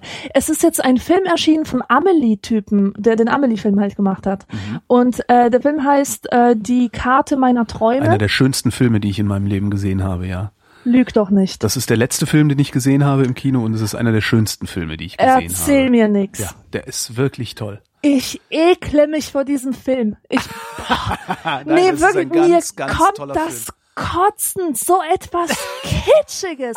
Ich habe mir nicht eine Szene ansehen können, ohne sie sofort wegmachen zu müssen. Das ist so ekelhaft. Wirklich, also alles, die die Engels, ja, die die Farben, Ja. die die Figuren, dieses dieses äh, dieses kräftige, Ja, äh, ma- ist also halt alles man, Der, Traum. der Typ versucht aus der Realität wirklich die krassesten Farben hinaus Clownkotze. herauszuquetschen. Und, Chris Marquardt, ähm, Chris Marquardt, mit dem ich äh, hier die Fotografiesendung mache, er sagt immer, dass so die Kontraste so sehr erhöhen und die Farben so rausreißen. Der nennt das immer Clownkotze. Was, Super, und das super, passt okay. sehr gut, aber es ist, das ist ein Traum. Der, der, ne? das ist Genau, halt, der und- Film ist halt ein Traum. Genau, und ich sage jetzt etwas über Traum und Fantasie. Ähm, ich finde, also die, die besten, also wenn, wenn du sagst Traum, traumartiger Film oder, oder so, dann denke ich auch an Fantasy und, und Fantasy-Filme fand ich in den 80ern am besten, weil man nämlich ihnen ansah, dass sie die Fantasie nur repräsentierten und das hat der Fantasie erlaubt, Fantasie zu bleiben. Verstehst du? Man hat dann diesen Film angeguckt und sich gedacht, ah, Fantasie ist also das, was außerhalb von mir passiert oder was ich mir vorstelle, etwas, was in meinem Kopf stattfindet und was von keiner Leinwand wirklich eins zu eins wiedergegeben werden kann. Und wenn jetzt Fantasy-Filme wie zum Beispiel Der Hobbit versuchen, ähm, mir diese Fantasiewelt absolut realistisch, also absolut realistisch vor mir aufzubauen, dann ist mein meine Reaktion, meine emotionale Reaktion, ähm, Flucht. So, warum verarschst du mich? Was, was soll das? Äh, mach, tu mir das nicht an. Ich will. Es muss doch Dinge geben, die, die ich mir selber in meinem Kopf vorstellen kann. Es muss nicht immer Porno sein. Und ich finde, diese meisten, die meisten 3D-Filme und Filme, die mit dieser Hobbit-Technik gemacht wurden, die sind wie Pornografie. Also jetzt im, im, im Gegensatz zu Erotik oder so, wenn man da jetzt einen Vergleich Klar, finden verstehe. muss. Ja, die, jetzt verstehe ich die das. lassen Ja, okay, einfach keinen Raum für, für, für das eigene. Und, Nein, nee, ähm, brauchen sie ja auch nicht, sind ja Filme.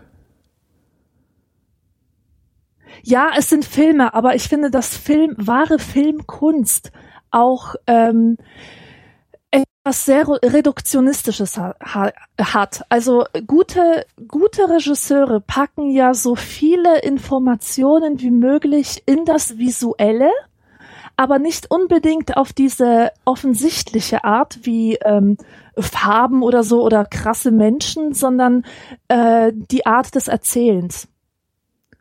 Ähm, Ja. Ich finde zum Beispiel viele Filme sehr eindrucksvoll, die bewusst schwarz-weiß gehalten werden. Ja, ja, äh, klar. Ähm, ähm, was war denn das letzte, was ich, was es da gab? Was hatte ich denn da zuletzt? Was war denn in Schwarz-Weiß? Oh Boy, Nebraska. war in Schwarz-Weiß. Nebraska, Nebraska. Nicht gesehen.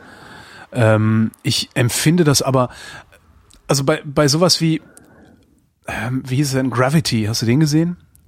ja. Sandra Bullock Den fand ich super. Der den fand ich zum super. Beispiel total scheiße, weil der Film hat nur Echt? existiert, der Film hat nur existiert, um 3D-Scheiß zu machen.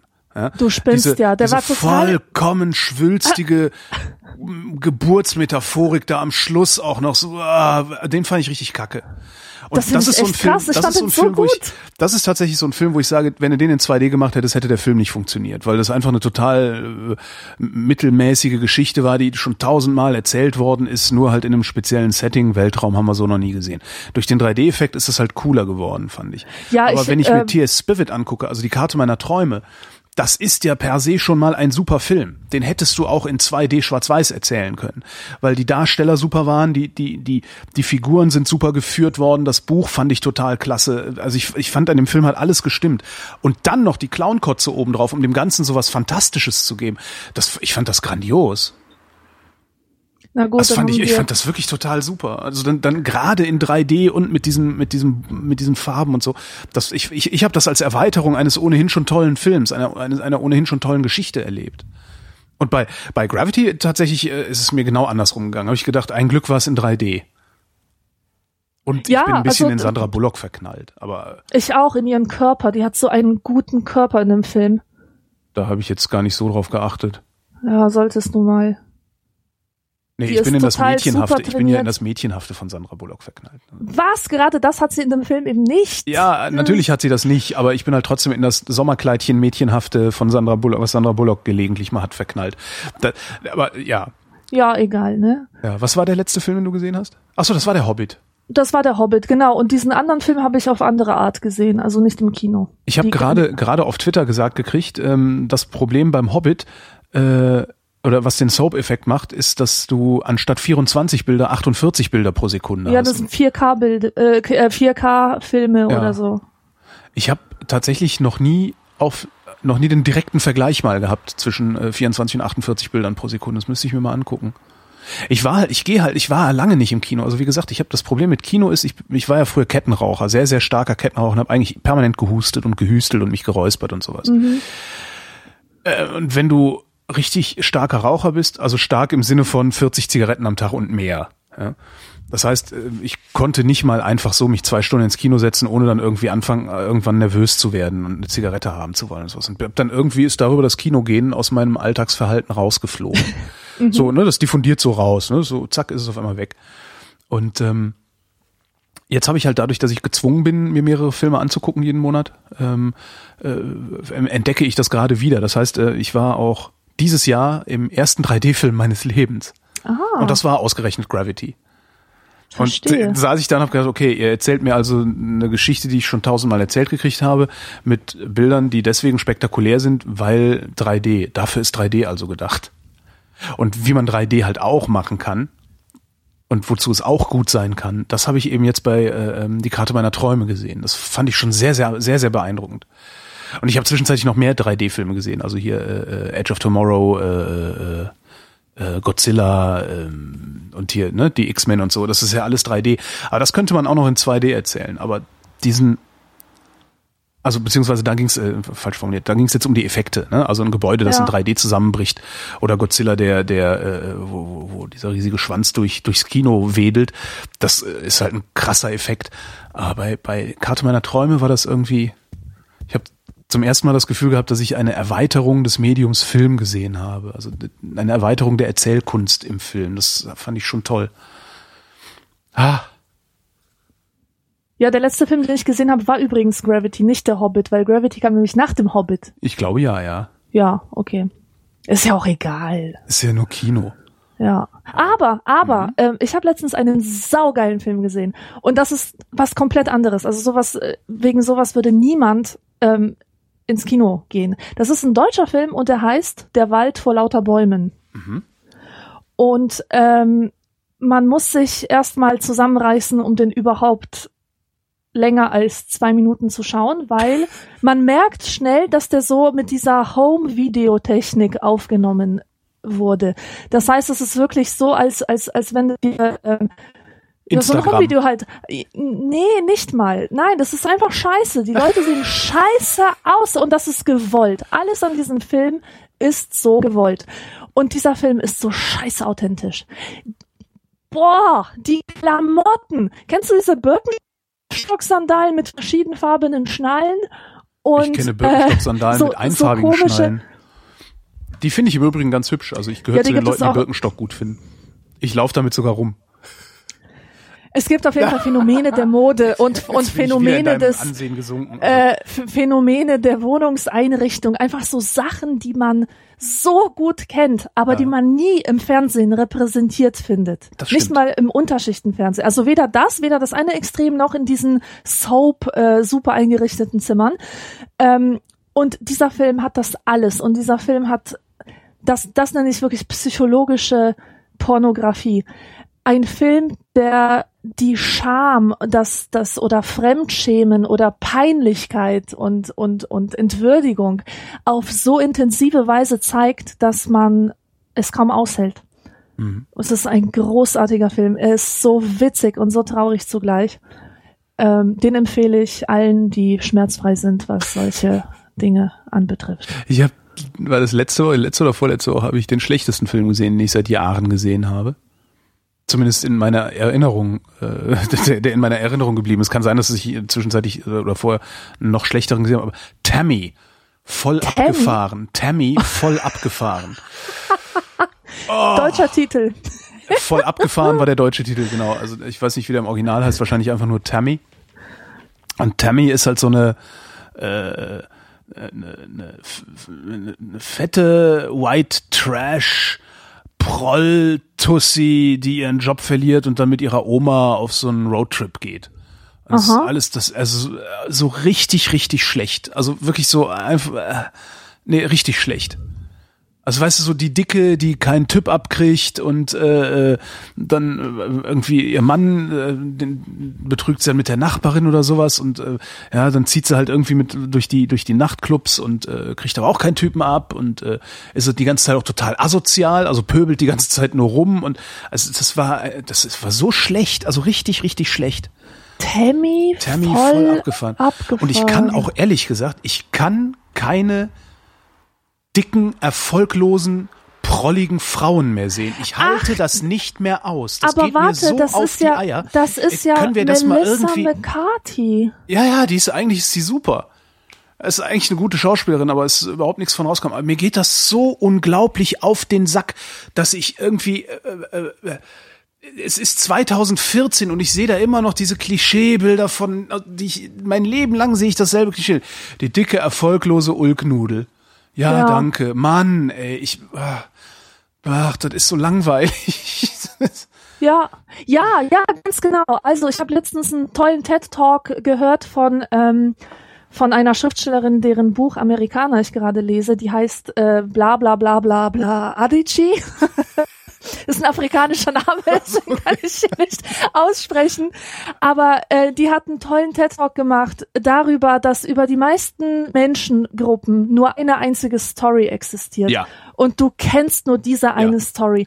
Du weißt, dass Mexikaner illegale Einwanderer sind. Du weißt, dass Afrikaner mit Gewalt äh, zu tun haben und mit Hunger. Du weißt, dass, äh, keine Ahnung, dicke Menschen oder dicke Frauen ja halt so prollige, erfolglose das, das ist natürlich auch, das, das, das ist natürlich auch nur menschlich, ne? Also das Gehirn ist halt so. Das, ja, das, ja, natürlich. Das, das, liegt daran, dass un, also wie unser Gehirn funktioniert. Genau. Ähm, das sind halt Vorurteile, die bilden wir und äh, die behalten wir dann, weil das die Komplexität des Alltags signifikant reduziert und uns beim Überleben hilft. Also das ist halt ähm, der Umstand, dass es so ist.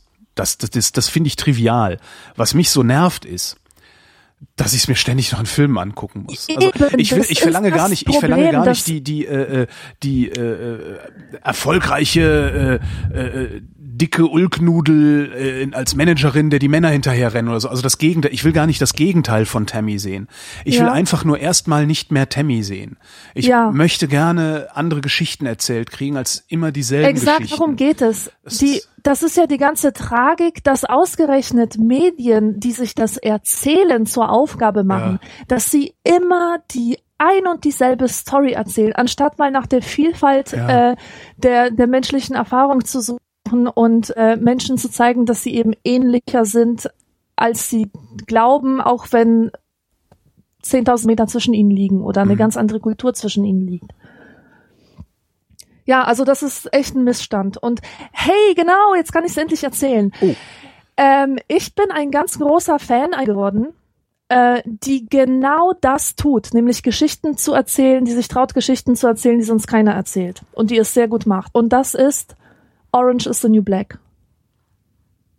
Schon mal gehört? Ich überlege gerade irgendwo ja, aber ich nee, ich sag mal nein, weil das ist eine, ich, okay. Gut, also das ist eine Serie von Netflix. Äh, das heißt, die die wird nicht ausgestrahlt regelmäßig, mhm. sondern die kommt staffelweise jedes Jahr heraus. Es gibt jetzt zwei Staffeln und das ist eine Serie, die im Frauenknast spielt. Oh Gott. Und die Story ist die, dass eine dass eine blonde, hübsche äh, Mittelklasse Frau äh, nach zehn Jahren äh, ins Gefängnis muss, weil sie im jungen Alter Drogen geschmuggelt hat. Mhm. Und dann kommt eben so eine, die mit Büchern und so viel am Hut hat, äh, in einen Frauenknast und findet dort die äh, krassesten Persönlichkeiten vor. Ähm, also so die russische Oligarchenfrau und ähm, sehr, sehr viele schwarze Frauen und natürlich auch Lesben, weil das normal ist. Ähm, in, in, so, also es ist, es gehört einfach zum Personal des, des ähm, Ja, ich weiß, ich habe Oder zum Inventar, selber, ich, ich, ich, was war, ich meine. war mal an der Produktion einer Frauengefängnisserie beteiligt. Ah, okay, ach so, hinter Gittern oder ja, was? ja. Okay, nein, damit hat es Darum nichts habe ich zu auch tun, gerade oder? oh Gott gesagt. Nein, ähm, nein, diese Serie ist so großartig und vor allem, man könnte ja, mein erster Gedanke war, okay, das ist eine, eine Serie, die spielt im Frauenknast, das wird wahrscheinlich, wahrscheinlich wird die Zielgruppe äh, die die Lesben sein, so. Also Lesben schauen sich das an, aber wer sonst sollte da, sich das anschauen? Turns out, es ist wirklich eine Serie für alle. Es ist großartig. Das war, das war auch ähm, bei, bei meiner, also beim, beim Frauenknast hinter Gittern hieß die Serie. Mhm. Das war, da war die Zielgruppe war auch extrem breit. Also das ist nicht so, dass du dann äh, wirklich so ein so ein ähm, so einen eng definierten, eng definierte Zielgruppe hast. Das Ding war ja wahnsinnig erfolgreich. Also wir haben damals, als wir damit angefangen haben, gedacht, naja, da ist vielleicht irgendwie so Material drin für, weiß ich nicht, zwei, drei Jahre. Ähm, und ich glaube, das ist ja dann, ich weiß gar nicht, sechs Jahre gelaufen oder sowas. Also es war schon schon irre. Also es scheint äh, zumindest dieses Setting scheint mal was Neues zu sein. Und, also ausschließlich im Knast zu erzählen. Ja. Dass du äh, bei irgendwelchen Krimiserien immer mal wieder einen Ausflug ins Gefängnis hast, das ist ja normal. Ja. Aber wenn du wenn du sagst, okay, wir haben jetzt hier ein abgeschlossenes mh, ja im Grunde ein abgeschlossenes ein abgeschlossenes Biotop, in dem sich ein Soziotop zu bilden hat aus den wenigen äh, Charakteren, die da sind. Das scheint die Leute zu interessieren. Ja, vor allem Orange is the das New Black auch macht auch dazu immer, sagen, ähm, ich will hinter Gittern jetzt, äh, also das war schon gemessen an, das war eine Soap und sie kommt aus Deutschland und gemessen an einer deutschen Soap war das eine wirklich verdammt gute Produktion. ja. Also da kannst du wirklich nix, nicht, nicht meckern. Ist natürlich nicht vergleichbar mit äh, äh, irgendwelchen großen Sachen, die aus den USA kommen, was weiß ich, House of Cards oder so. ist natürlich was ganz anderes. Also bei Orange is the New Black gibt es auch äh, viele Flashbacks. Also du erfährst dann auch noch die, die wirklich die echten Stories außerhalb des Gefängnisses, die sich abgespielt haben und die diese Frauen ins Gefängnis gebracht haben. Und das aller, aller großartigste an dieser Serie ist, dass sie authentische äh, einen authentischen Cast hat. Das hat mich so geflasht. Es gibt diese Lesben-Serie The L-Word. Weiß nicht, ob du schon mal gehört hast. Den Namen kenne ich auch nur, ja. Ähm, aber die gesamte Besatzung ist so falsch. Das sind alles so herausgeputzte LA-Frauen, die im Minirock, weißt du, diese Lipstick-Lesbians, die einfach null die, die echte Lesben-Szene repräsentieren. Ist also so Und- wie wenn wenn es um Schwule geht, dass dann grundsätzlich nur die Tunden auftauchen. Ja, ja, ganz Ja, genau. okay. Also äh, komplett, äh, also man, man weiß richtig, dass man kann sich richtig vorstellen, wie da, oder dass diese Serie nur deswegen durchgekommen ist, weil man argumentieren konnte mit geile Frauen für für so, Männer, die ja, auf okay. äh, Lesbensex stehen, Ja. weißt du? Und, und nebenbei nehmen wir noch die, äh, äh, die lesbische Zielgruppe mit. Und bei Orange is the New Black hast du so authentische Charaktere, dass es, dass es einem manchmal, dass es echt schockierend ist. Die sitzen da, weißt du, so Rednecks, ähm, so äh, White Trash mit echt kaputten, verfaulten Zähnen und äh, Frauen mit fettigen Haaren, mit unreiner Haut, mit ähm, mit äh, körperlichen Unzulänglichkeiten beziehungsweise mit natürlichen Figuren, mit ähm, Ich wollte gerade, das, das fand ich zum Beispiel auch an Hintergittern sehr gut. Also wir haben Mhm. da halt nicht nur irgendwie diese hübschen Püppis reingestellt, sondern da hat halt auch, da, da haben halt richtige, ja, da hat Kati Karrenbauer mitgespielt. Und Kati Karrenbauer entspricht jetzt nun überhaupt nicht irgendwie dem Schönheitsideal, äh, was, was so medial verbreitet wird. Und da hatten Mhm. wir einige von. Also wir hatten dicke, dünne, große, kleine. Das fand ich, ich fand das, es war gut. Aber bestimmt nicht vergleichbar mit äh, so einem, mit wahrscheinlich dem fünffachen Budget produzierten Ding von Netflix. ja. Also das empfehle ich wirklich jedem. Das ist so gut.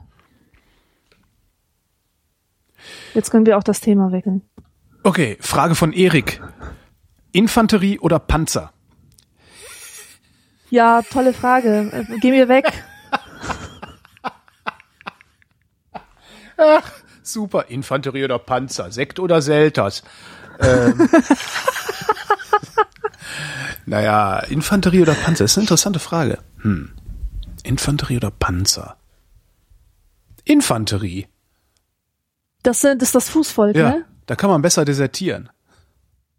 Ja, würde ich dann auch sagen. Weißt du, mit dem Panzer, versteck dich mal mit dem Panzer. Ja, und Panzer ist auch so, so neumodisch. So neumo neumodisches neumodischer Zeug. Also Infanterie gab's ja schon immer. Ne, Infanterie, ja, kann man besser abhauen. Ja. Hanno fragt, nee, schreibt, nein, die hattet ihr noch nicht. Und wenn doch, dann ist sie bestimmt auch nochmal beantwortbar. Wie ist eure Meinung zur momentanen Regierung? Zum Zeitpunkt der Fragestellung war noch nicht klar, welchem der beiden möglichen Partner die Tante Merkel ihr Vertrauen ausspricht. Ach nee. Oder was sagst du? Nee. Und das war nicht unsere Meinung, das war nicht unsere Meinung zur Regierung, sondern das war unsere Meinung zur Frage. Ja. Jakob fragt, denkt ihr in vollständigen Sätzen? Ich denke nicht in vollständigen Sätzen. Und ich sage noch mehr, ich denke überhaupt nicht. Ich kann keinen klaren Gedanken fassen. Echt? Das habe also, ich auch total selten, nur dass ich einen klaren Gedanken, das ist, das sind dann wirklich erschreckende Momente geistiger Klarheit, die ich äh, an mir, an mir finde. Nee, einen klaren Gedanken kann ich auch nicht fassen. Ich denke ja. auch in, in äh, Wortbildfragmenten, glaube ich, die ja, sich irgendwie, irgendwie ständig sowas, ne? arrangieren, ne? was wahrscheinlich auch der Neuroplastizität entspricht, die das Gehirn ohnehin so hat. Äh, aber in ganzen Sätzen nicht, dass ich so, so mir ganze Argumentationen äh, äh, überlege oder so, total selten nur. Ja, und wenn doch, beruhigt. dann nur ich mit der Unterstützung von Stift und Papier. Ja, ganz genau. Wenn, wenn man mir einen Stift äh, in die Hand gibt oder eine Tastatur, dann habe ich einen Kanal, wo, wo dieser Wust an, an Sachen endlich Form annimmt. Aber davor keine Chance. Also ähm, wenn ich wenn ich ne, ne, sehr klar umrissenes Thema habe, dann kann ich das auch mit der Tastatur machen. Also wenn ich schon weiß, was ich erzählen will, aber dann ja. habe ich ja auch schon gedacht, wie jetzt mein letzter mein letztes Blogposting zum Thema Zugfahren äh, war das da habe ich halt den ganzen Tag Zeit gehabt, auch drüber nachzudenken, beziehungsweise den Gedanken im Kopf zu kneten, äh, um ihn dann irgendwann mal äh, flüchtig in die Tastatur zu rotzen. Aber wenn es jetzt darum geht, also zum Beispiel jetzt eine Infanterie oder Panzer, da kann man ja ernsthaft drüber nachdenken.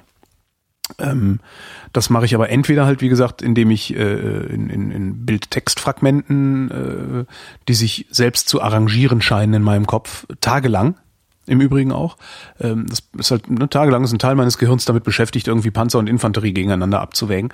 Und irgendwann habe ich dann diesen Aha-Effekt ähm, und eine Haltung dazu entwickelt oder auch nicht und kann aber begründen, warum ich die nicht entwickelt habe.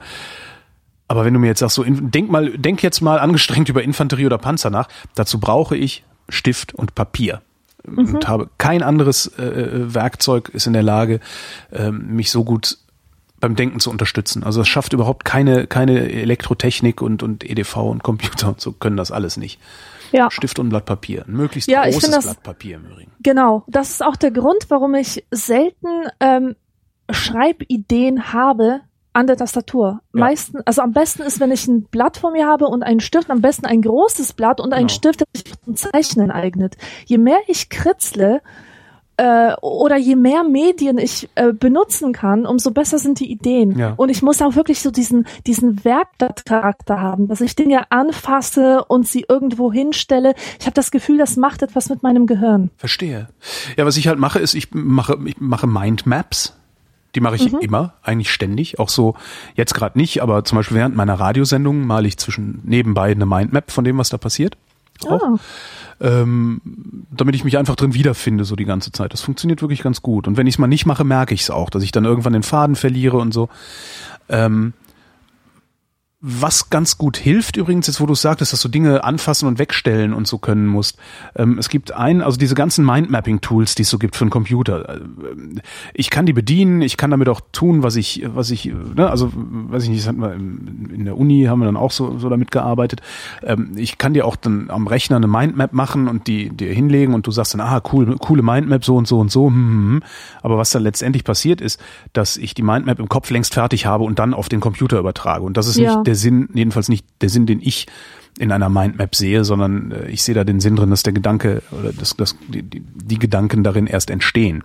Mhm. Ähm, das einzige, wo ich, äh, wo ich äh, wirklich gut mit klargekommen bin und was ich ganz toll fand, das ist ein Ding, das gibt's für einen Mac, das heißt Scapple, S-C-A-P-P-L-E. Mhm.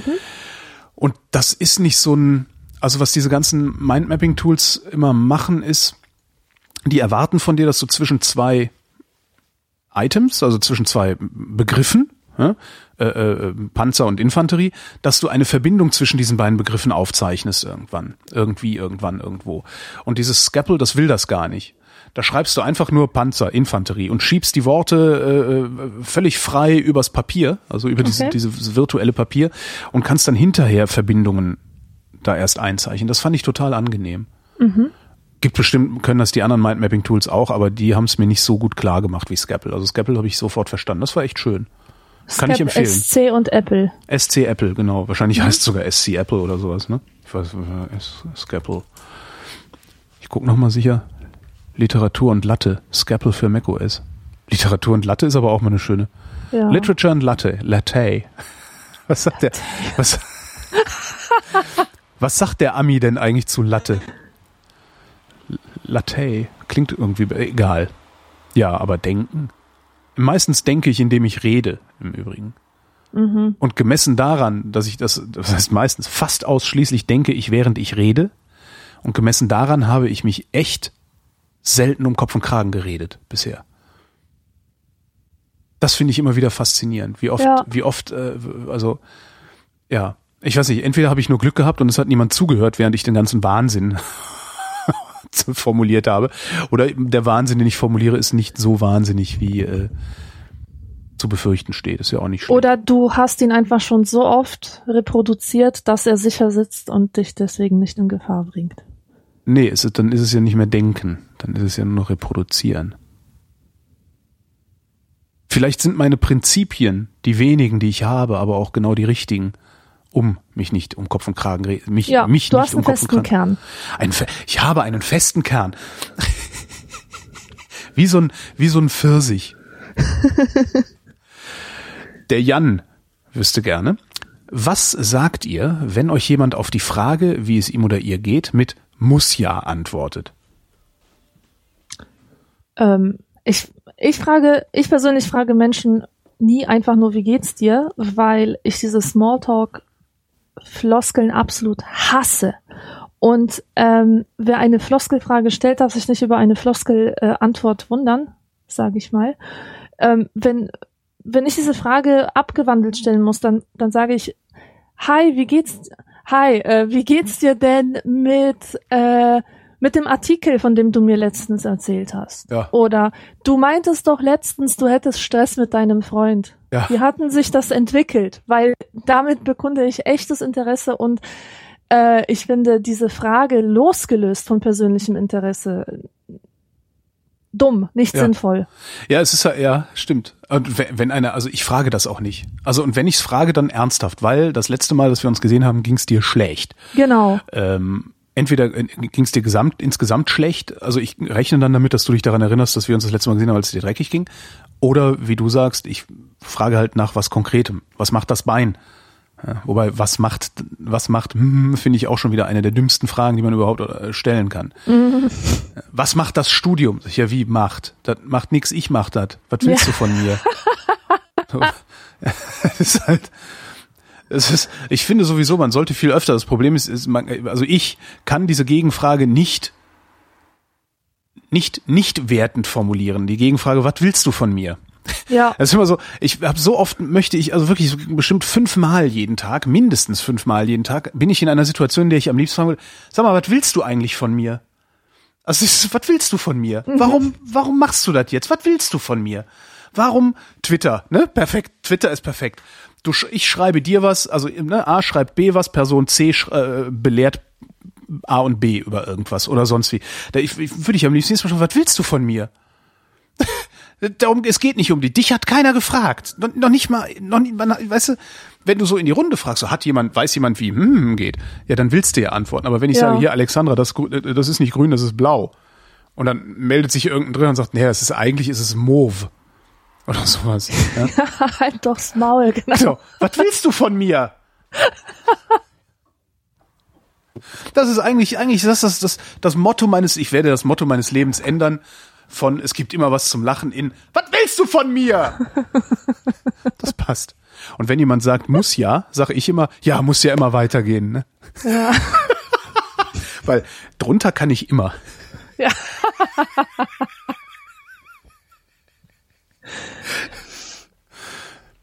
Was wollt ihr eigentlich alle von mir? Der, die nächste Frage kommt von Yannick. Ähm, Yannick schreibt, und das ist im Oktober 2013 gewesen, muss man dazu sagen, da ich gerade Ersti bin und ihr beide, soweit ich weiß, schon mindestens einmal studiert habt, frage ich mich, wie ist es euch damals als Studienanfänger ergangen? Um Gottes Willen. Ja. Diese Zeit war so geprägt von Zorn, Aggressionen, Oh. Wut. Ich war eigentlich ständig damit beschäftigt, äh, mit geballten Fäusten aus dem Hörsaal zu rennen, um nicht in Tränen auszubrechen. Ähm, ernsthaft, es war so schlimm. Und das äh, lag an meiner Erwartungshaltung. Mhm. Denn ich war ja schon ein bisschen älter als alle anderen. Ich war schon 25, während andere erst 18 waren und aus der Schule kamen. Und äh, ich hatte mir unter Universität immer einen Ort der geballten Leidenschaft vorgestellt. Also ich dachte, da sitzen jetzt wirklich Leute im Hörsaal und die interessieren sich für das, was da verhandelt wird und die machen mit oder die denken mit oder in irgendeiner Weise interessieren sie sich für das Fach, für das sie sich eingeschrieben haben. Mhm. Und das Ergebnis oder das, was ich sah, war genau das Gegenteil davon. die haben sich benommen nach dem wie Abi? Ja, erstmal studieren. ja irgendwas mit Menschen, nämlich mal Soziologie. Irgendwas mit Menschen, danke.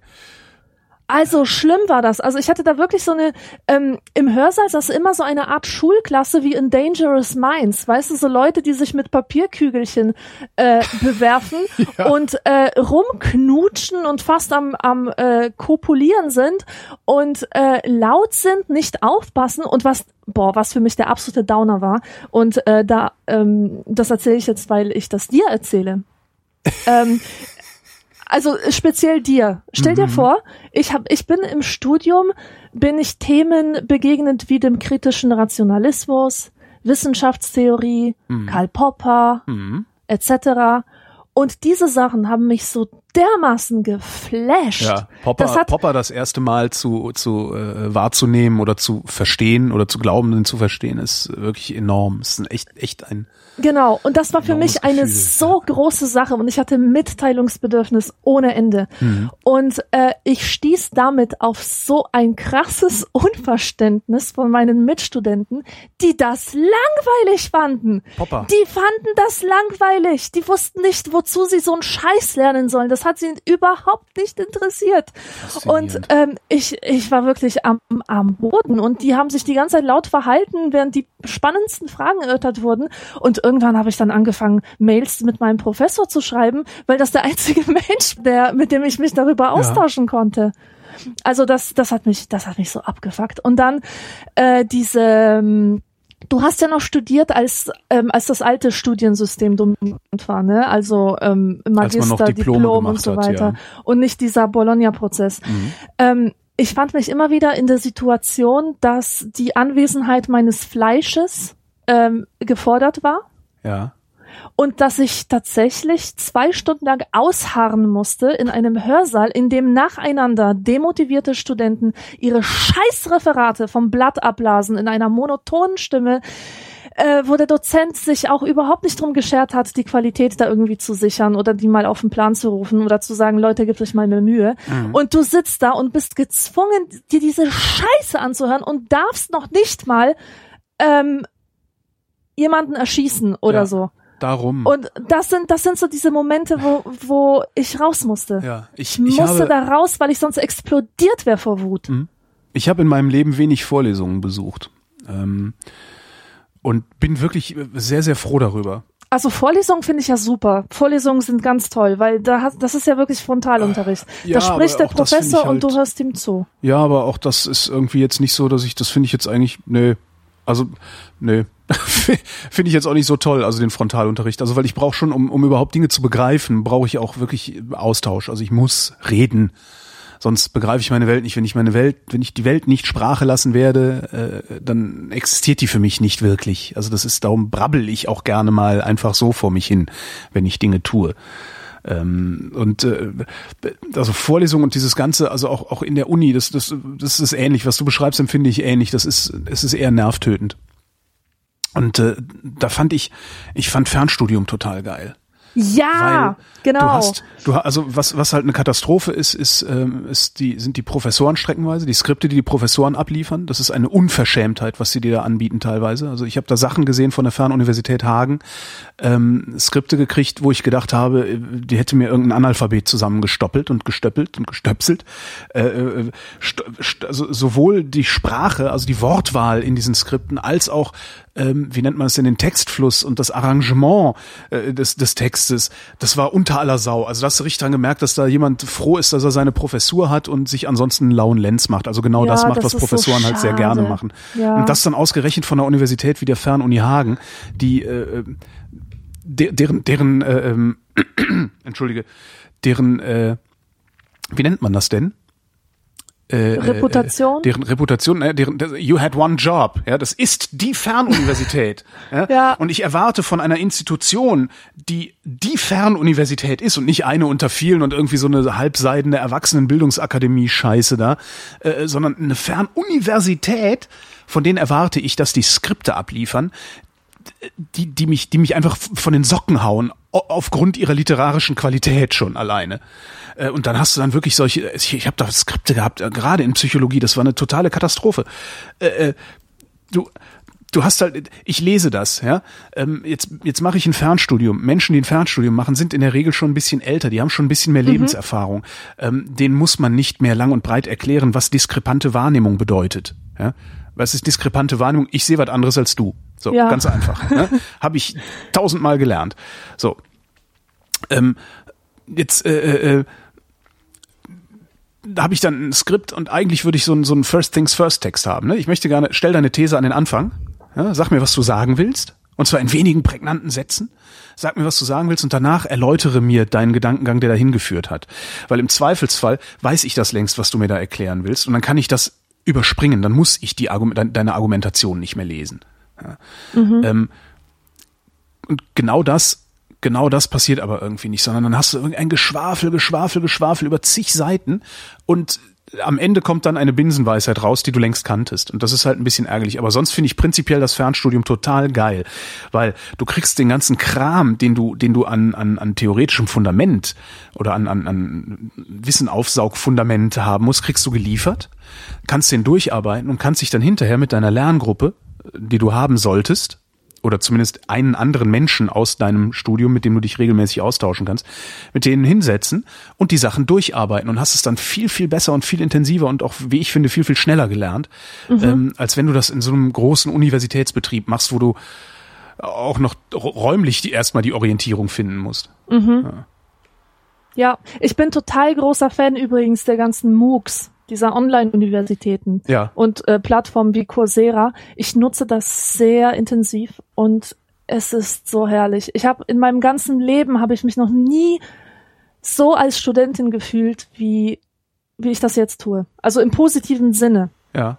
Dieser ganze Geist des sich Wissens, äh, äh, sich das Wissen aneignen, sich vertiefen in ein Thema und, und das alles auch noch ohne Druck, weißt du, ohne dass irgendjemand sagt, jetzt mach mal ein Referat zu dem Thema oder schreib mal eine Hausarbeit zu dem Thema. Ja.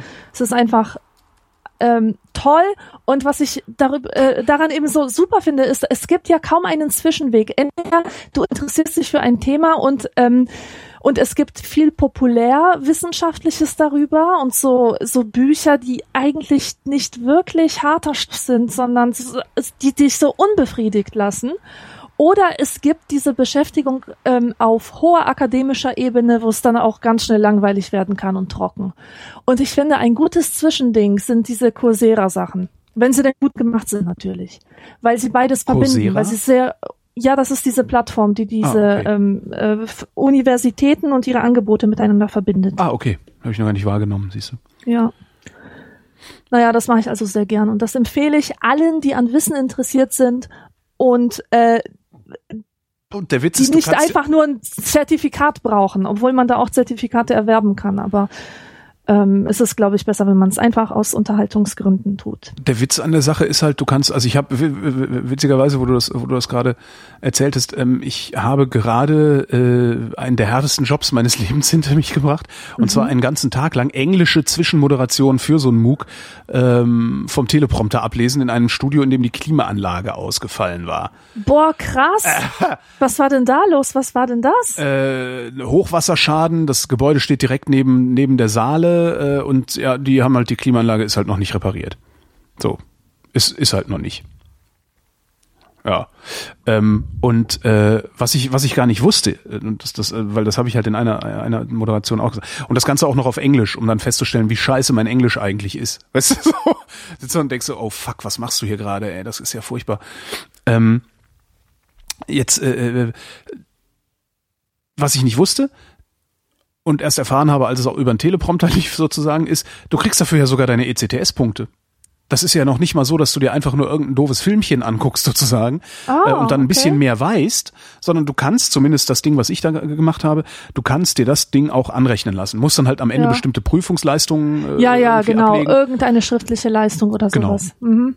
Aber Ja. das ist ja jetzt nun nicht das große Problem. Also das kriegt man ja hin. Und Mhm. das fand ich eigentlich das Bemerkenswerte daran, dass du, dass du hinterher tatsächlich auch dein äh, Studium dadurch ähm, hier sag schnell weiterführen kannst. Also dann auch Äh, ja. hinterher tatsächlich einen Denkberechtigungsschein äh, Ja. in der Tasche trägst. Hey, weißt du, was ich hasse, was mir, was mir so auf die Nerven geht, dass die meisten Menschen, die studieren, aus den falschen Gründen studieren, die studieren und dann hören sie auf zu studieren und mit dem Aufhören des Studiums hören sie auf, sich für Sachen zu interessieren. Ja. Weißt du, die nehmen dann nie wieder ein Buch in die Hand äh, von dem Fach, was sie studiert haben und äh, interessieren sich aber nicht dafür, weil es ihnen von Anfang an nur um den Abschluss ging. Und ich bin auch echt kein Fan von diesen ähm, von diesen verschulten äh, Studiengängen oder überhaupt von von der Auffassung, dass man nur eines studieren sollte und dabei bleiben oder eines und dann irgendwelche Ergänzungen, die irgendwie fachnah äh, sind. Ähm, ich finde, dass ein Student alles studieren sollte Oh.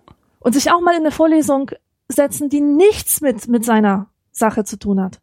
Warum nicht eine Physikvorlesung besuchen? Einfach so, aus Neugier. Und diese Neugier, die fehlt den Leuten. Aber die Na, das- fehlt den das- Leuten auch, weil, weil sie gar nicht die Zeit für Neugier haben. Na, die haben Weil sie allem, ihren scheiß Pflichtschein machen müssen. na, die haben Angst. Also es ist äh, die die diese diese neoliberale oder neoliberalistische äh, Humbugsideologie, die in, der, in den 90ern und nach der Jahrtausendwende den, den Leuten so eingezimmert wurde und eingehämmert wurde, die dann auch zu solchem Quatsch wie G8 geführt hat und so. Also Mhm. weißt du, diese ganzen, äh, die, die jungen Menschen müssen der Wirtschaft sch- früher zur Verfügung stehen. Warum? Warum eigentlich? Ja, warum? wa- wa- Genau. Warum? Die müssen dir doch auch noch lang genug zur Verfügung stellen. Könnt ihr auch so. Äh, Das, das ist halt die, die Leute, ich merke das immer wieder, wenn ich mit jüngeren Menschen rede, die haben halt richtig Schiss, dass sie äh, den Anschluss an den Arbeitsmarkt verpassen oder irgendwie sowas. Ja. Wo ich mir denke, sag mal, Leute, äh, das, das Leben ist auch noch irgendwie, das, das gibt halt auch noch ein paar andere Sachen im Leben, als den Anschluss an den Arbeitsmarkt nicht zu verpassen. Und vor allen Dingen, wenn du mit 20 zwei Jahre irgendwas machst, was nicht äh, deinem späteren Beruf entspricht, dann kann dich das nur besser machen, weil du nämlich Herzensbildung dadurch vielleicht Ja, gewinnst. exakt. Und, und ein viel, viel wertvollerer Mitarbeiter bist. so. Aber das haben die Menschen alle nicht drin, sondern die haben die totale Panik und sagen, ich muss so schnell wie möglich durch die Schule, so schnell wie möglich durch die Uni Ja. äh, und so schnell wie möglich dann noch drei, noch, noch irgendwie äh, drei Auslandssemester machen und schnell meinen Master und tralalalalala. Und irgendwann sitzen sie dann nämlich da und sind mit 55 genauso arbeitslos wie alle anderen auch. Ja. Da, da, da, darum sage ich auch, und das ist übrigens auch ein, ein Plädoyer für die Fernuniversität.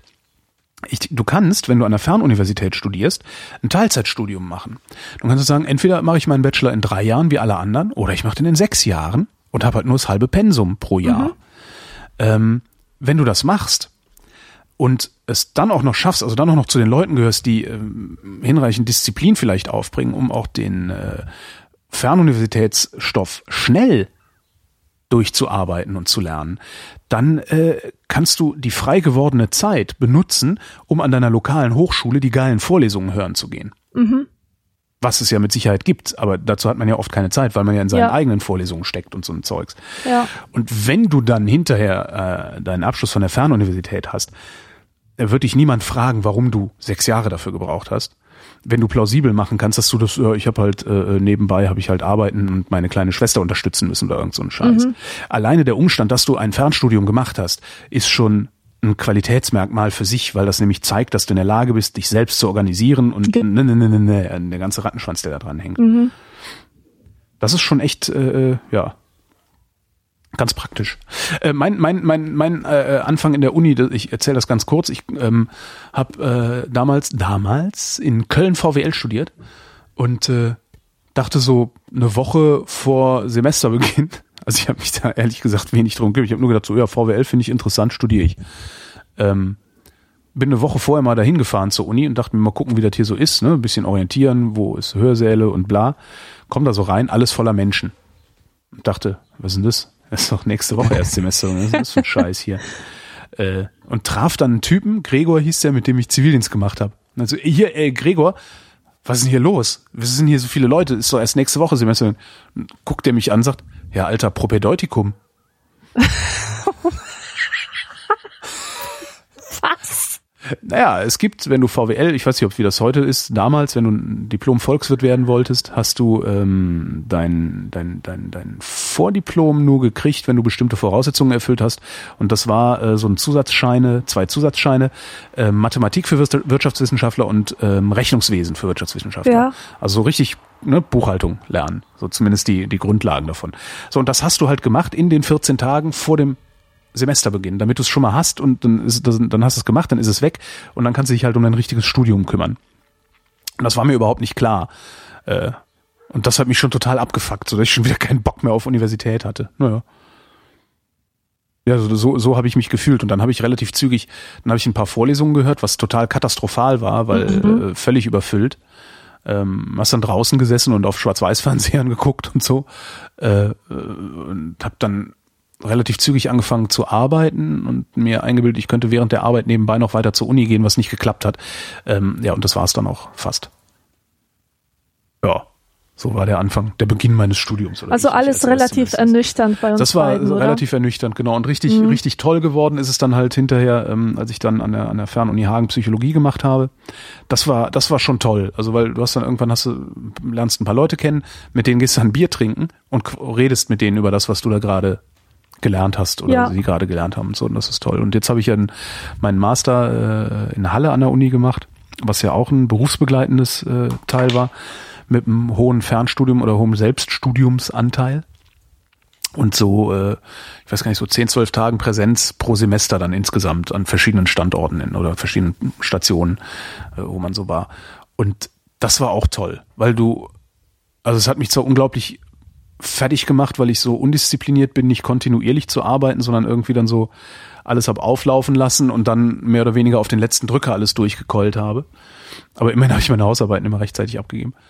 Ähm, aber das war halt prima, weil du hast halt irgendwie, du kannst dich halt zu Hause hinsetzen, kannst dir Wissen aneignen und triffst dich dann alle anderthalb Monate oder zwei Monate mal mit, mit deinen Kommilitonen und dann äh, redet man drüber. Das hat echt viel Spaß gemacht. Perfekt. Ja, Ja, man ja. redet über nichts anderes. Man redet Genau. nicht über das Essen in der Mensa oder Genau, über, wo ja, man super. später hingeht, sondern kennt, weiß, warum man sich versammelt hat. Ja, genau. Mhm. Nee, das war echt sehr, sehr angenehm. Also kann ich, kann ich nur empfehlen.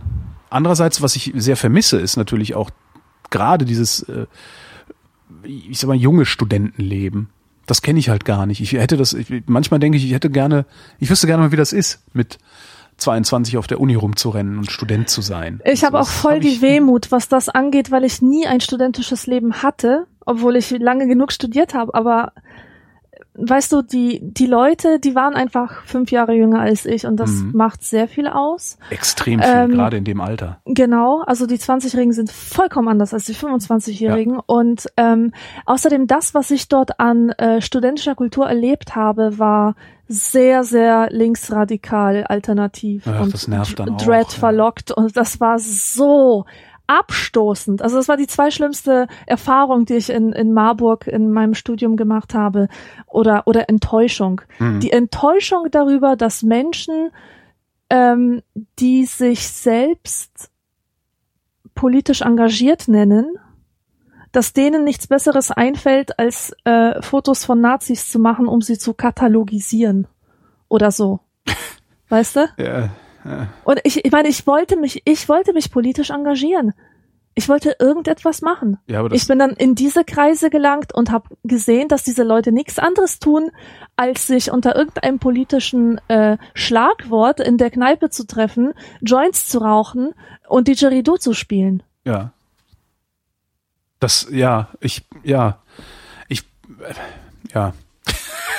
mir, mir fehlen auch, äh, das ist halt, das ist halt die aktionistische oder die, also das ist halt auch der Aktivismus, den ich links kennengelernt habe. Ja. Ähm, und der sieht in meiner Wahrnehmung fast immer so aus. Also es ist halt so ein sowas rechthaberisches, äh, rechthaberischer. Ich kann ich ich finde das tatsächlich auch so abstoßend. Also ich habe so so große ästhetische Probleme damit, ja. dass ich noch nicht mal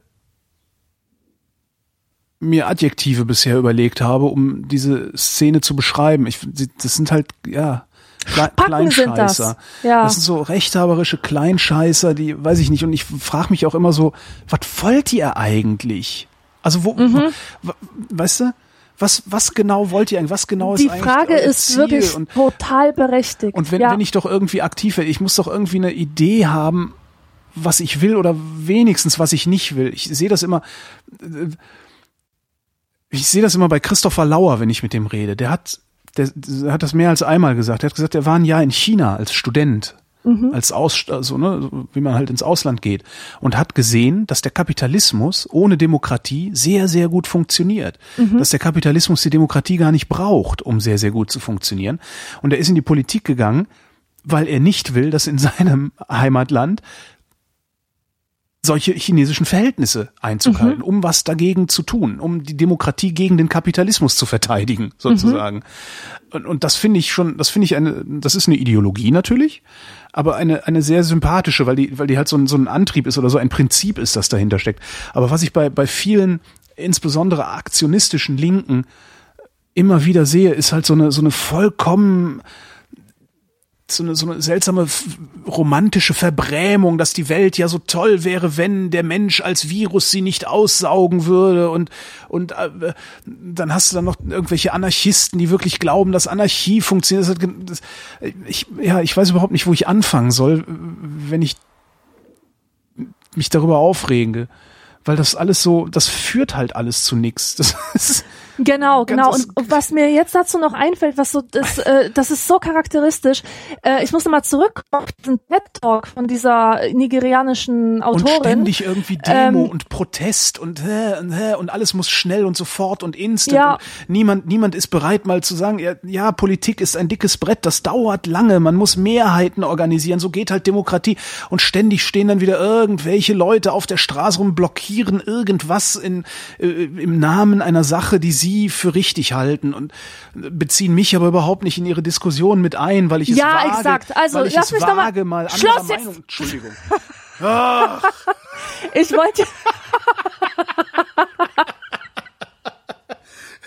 ich, ich wollte hier was loswerden. Also, äh, die Frau im TED Talk, Und die ist ja auf, afrikanische Autorin und sie hat gesagt, dass sie mal einen Text einem amerikanischen Professor gezeigt hat und er ihr vorgeworfen hat, dass sie keine authentische afrikanische Stimme darstellt. Warum nicht? Weil er findet, dass eine authentische afrikanische Stimme arm zu sein hat. Was? Äh, ja, ganz genau. Das heißt, sie durfte als gebildete Afrikanerin in seinen Augen nicht existieren. Und genau das ist, was die meisten Linken machen. Ich darf auch als gebildete äh, Migrantin nicht in deren Augen existieren. Die Ja, ganzen Linken in meinem Studiengang, die haben mich gehasst, die haben mich verabscheut, weil ich mich immer wieder zu Wort gemeldet habe mit etwas, was gegen ihre Weltsicht gebürstet war. Ja. Und die konnten mir das nicht verzeihen, dass ich kein Opfer war. Ja. Weißt du? Also, ja, das, und- weil das natürlich, das, das, das bringt natürlich deren Ideologiegebäude ins Wanken, ne? ja, aber was, was ist, ich verstehe eben nicht, und das, da muss ich deine Frage stellen, was wollt ihr eigentlich? Ich glaube, die In wollen solchen hauptsächlich Situationen frage ich sie, was wollt ihr, wenn ihr, äh, wenn, wenn ihr das so schlimm findet, wenn die Leute, die ihr gerne in einer Opfersituation seht, äh, wenn die sich daraus befreien. Das heißt, die brauchen, weißt du, die brauchen die Opfer, um sich selber als Gutmenschen inszenieren zu können. Und das Ganze ist ein einziger Lifestyle. Das glaube ich übrigens auch. Also das, das äh, ist auch was, wo ich, ja, ja, ich glaube auch, dass das äh, hauptsächlich ein Lifestyle ist. Oder zumindest verli sich verlifestylt, sagen wir mal so. Oder das, das, das nimmt den Vorwurf ein bisschen daraus. Es verlifestylt sich, genau. Und äh, es funktioniert halt auch nur. Also die, die äh, sich selbst zuge, zugeschriebene moralische Überlegenheit funktioniert natürlich auch nur, solange du nicht Opfer, äh, solange du Opfer bleibst. So ist das. Aber in dem Moment, wo du sagst, nee, ich bin nicht dein Opfer, äh, du, du kannst mich nicht benutzen, um dich selber aufzuwerten, in dem Moment äh, bricht halt diese ganze, diese ganze Idee zusammen und in dem Moment funktioniert der Lifestyle halt auch nicht mehr. Das ist halt ungefähr so, als würden, würdest du mit Schlaghosen rumlaufen, obwohl Schlaghosen nicht mehr modern sind oder sowas. Mhm. Nee, schlechter Vergleich. Aber ja, hm? das ist, ja, das ist gut, ein Lifestyle. Und das mit dem Opfer, ja, ganz klar. Darum, darum werden ja auch immer wieder neue Opfer produziert. Darum werden auch immer wieder. Das ist so, ich finde, also so, so wichtig, so wichtig dieses, wir haben ja gerade so ein bisschen von Berlin ausgehend so eine Flüchtlingsdebatte. Ähm, hauptsächlich dadurch natürlich zustande gekommen, dass die Kreuzberger äh, Bezirksbürgermeisterin leider Gottes komplett unfähig ist. Ähm, und ich sehe auch bei dieser ganzen Flüchtlings, bei diesen Flüchtlingsprotesten, diese Refugee Camps und Mhm. sowas, ähm, habe ich auch das Gefühl, dass ich es mit einem Lifestyle zu tun habe. Ja. Dass ich es nicht mit irgendwas zu tun habe, wo, äh, wo eine äh, möglicherweise notwendige politische Diskussion angeschoben wird über irgendwas, sondern dass ich es mit einem Phänomen zu tun habe, wo einige wenige sich auf Kosten letztendlich derer, die da Opfer sind, irgendwie profilieren wollen. Ich habe noch nicht so ganz begriffen, wie und was und warum, aber das ist halt auch so ein, so ein ja, auch wie du schon sagst, du, du, du darfst halt auch nicht anderer Meinung sein, du darfst nicht abweichen. Also die dulden halt so, so, so sehr, so sehr diese, diese Strömungen, die Abwe also das, die Toleranz der Abweichung gegenüber propagieren, tolerieren sie Abweichung ihrer Haltung gegenüber gar Exakt, nicht. Das ja. ist, äh, genau. Von vorne bis hinten stimmt da was nicht. Und genau darum ist es auch so unbeliebt. Und genau darum, ähm, glaube ich, kommen auch solche Sprüche zustande, wie wer mit 18 kein Kommunist ist, hat kein Herz. Wer mit 30 immer noch Kommunist ist, hat keinen Verstand. Ähm, ich, je älter man wird, ist mein Eindruck, auch an mir selbst natürlich, je älter man wird, desto unattraktiver wird es auch, sich solchen politischen Strömungen irgendwie oder sich mit solchen politischen Strömungen irgendwie auch nur ansatzweise gemein zu machen. Weil ich jedes Mal denke so, nee, hier stimmt was nicht. Das, das ist so nicht. Die Welt ist nicht so einfach strukturiert, wie ihr eben sie gerade äh, hier demonstriert. Wir, ne? Natürlich wäre das, ist das eine ganz tolle Utopie zu sagen, wir machen alle Grenzen auf. Aber das geht nicht. So, und irgendwo zwischen der Utopie und äh, dem das geht nicht, irgendwo dazwischen müssen wir uns treffen, indem wir miteinander reden. Und mit diesen Leuten kann man halt immer nicht reden. Ja. Und das beobachte ich bei diesem Flüchtlingsding halt auch gerade wieder. Und, Ja, und das, ja. Ja, Thema, nächstes Thema ist ja nicht auszuhalten. Äh, Rainer fragt, äh, hä? Er schreibt, ich habe gerade einen Rotwein getrunken und auf dem stand, Etikett stand, dass dieser Sulfite enthält. Was haltet ihr von Sulfiten im Wein? Ja, sind halt drin, ne? Ja, ich habe da jetzt auch keine Position. Ich auch nicht, sind halt Sulfite drin. So, ja. Was ist, ist mir eigentlich egal, ob da Sulfite drin sind oder nicht. Ich glaube, man schwefelt den um äh, was? Ich glaube, um ein bisschen haltbarer zu machen oder irgendwas. Müsste ich, müsste ich nochmal fragen. Ich vergesse immer, warum da äh, Sulfite drin sind, weil sowieso in allen Weinen, die ich so getrunken habe, bisher Sulfite drin waren. Ich glaube, es gibt so eine kleine Szene von Winzern. Ähm, diese, diese, äh, wie heißen die? War Naturell-Szene. Ich glaube, die tun kein Schwefel rein, aber alle anderen tun das meines Wissens. Und es ist ja jetzt nun nicht so, dass das irgendwie schon mal jemandem geschadet hätte oder stärker geschadet hätte als der Alkohol, der sowieso im Wein ist. Fragen von MWL. Holger, würdest du gerne Frauenkleider tragen? Alexandra, würde du, würdest du gerne Holgers Kleider tragen? Hä? Also, also würde, hä?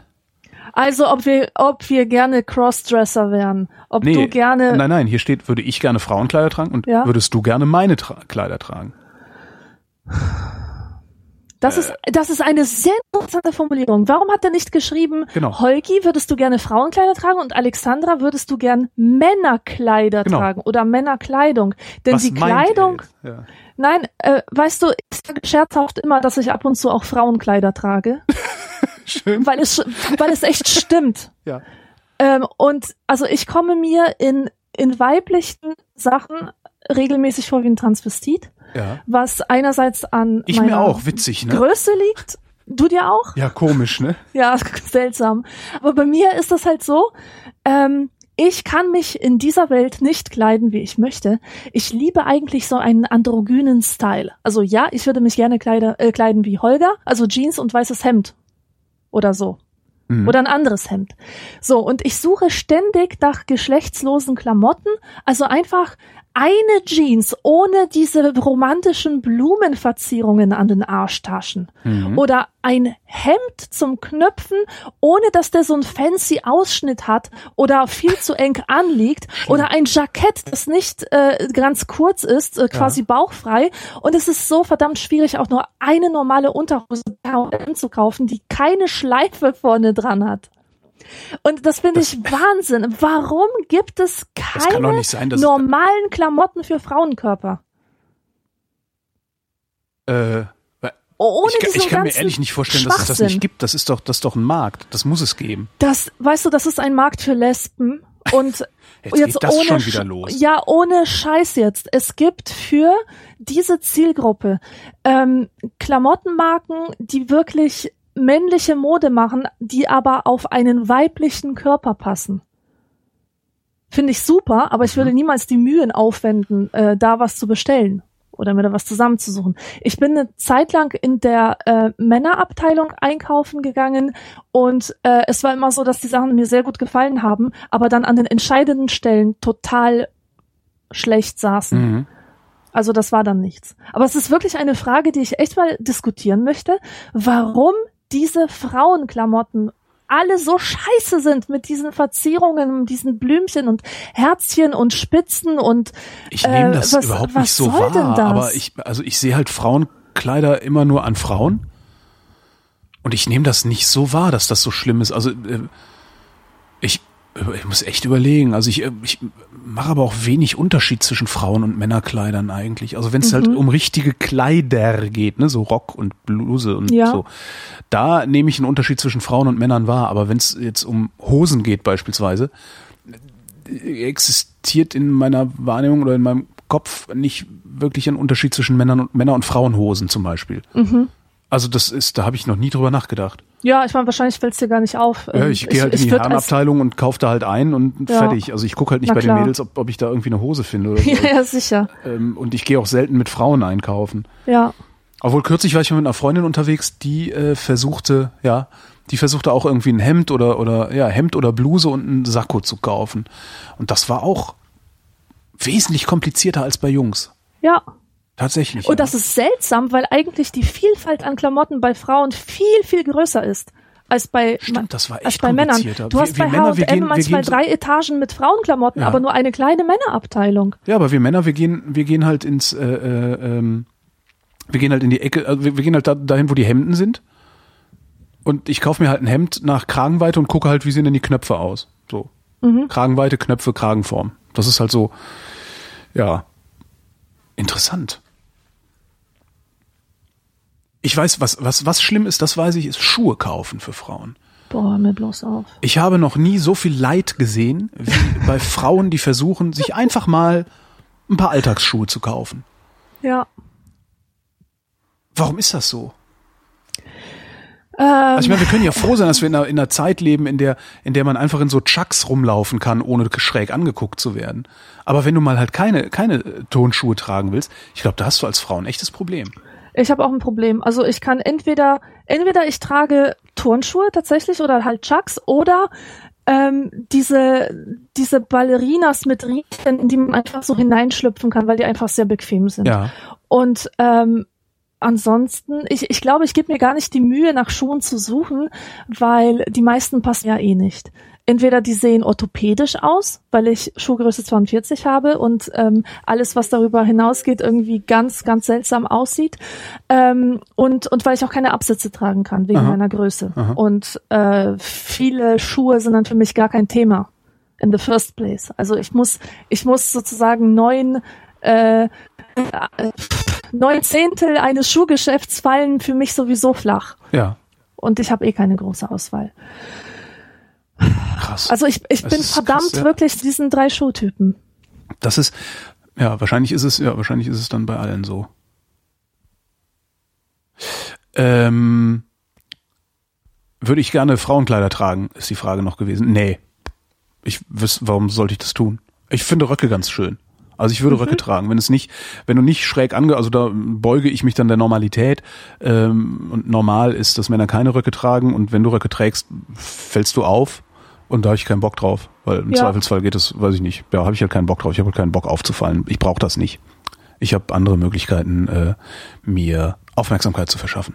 Ja, das, Ähm, das ist gut. Und äh, äh, ich würde aber trotzdem, ich fänd's halt gut, also es gab Ende der 90er gab es noch so eine Phase, da sind auf einmal Männer in Röcken rumgelaufen. Ich weiß noch gar nicht, was der Spiegel damals oder so hat über das erste Chaos Communication Camp geschrieben, dass da mehr Männer in Röcken als Frauen überhaupt äh, rumgelaufen wären. Fand ich sehr bemerkenswert. Und da habe ich auch gedacht, so, hey cool, wenn sich jetzt für Jungs Röcken, Röcke durchsetzen, gar nicht schlecht, weil Röcke sind echt ein praktisches Kleidungsstück. Also ein echt, also ich finde die richtig, richtig praktisch als Kleidungsstück. Ähm, hat sich aber nicht durchgesetzt. Schade drum, aber ist jetzt auch nichts, was meine Lebensqualität irgendwie beeinträchtigen würde, Ja. dass ich keine Frauenkleider tragen kann. ja, Der Morgen oder Morgan schreibt man, ne? Also für die Shownotes. morgen. Mhm. Ähm, der wüsste gerne, wie geht's eigentlich euren Tagebüchern? Wir haben, glaube ich, in ein paar, vor ein paar Sendungen haben wir darüber gesprochen, dass wir mal Tagebuch führen müssten. Richtig. Kannst du dich noch erinnern? Ja. Und ähm, ich habe jetzt kein Tagebuch angefangen, aber ich habe etwas Ähnliches begonnen und das hat sich als total gute Idee herausgestellt.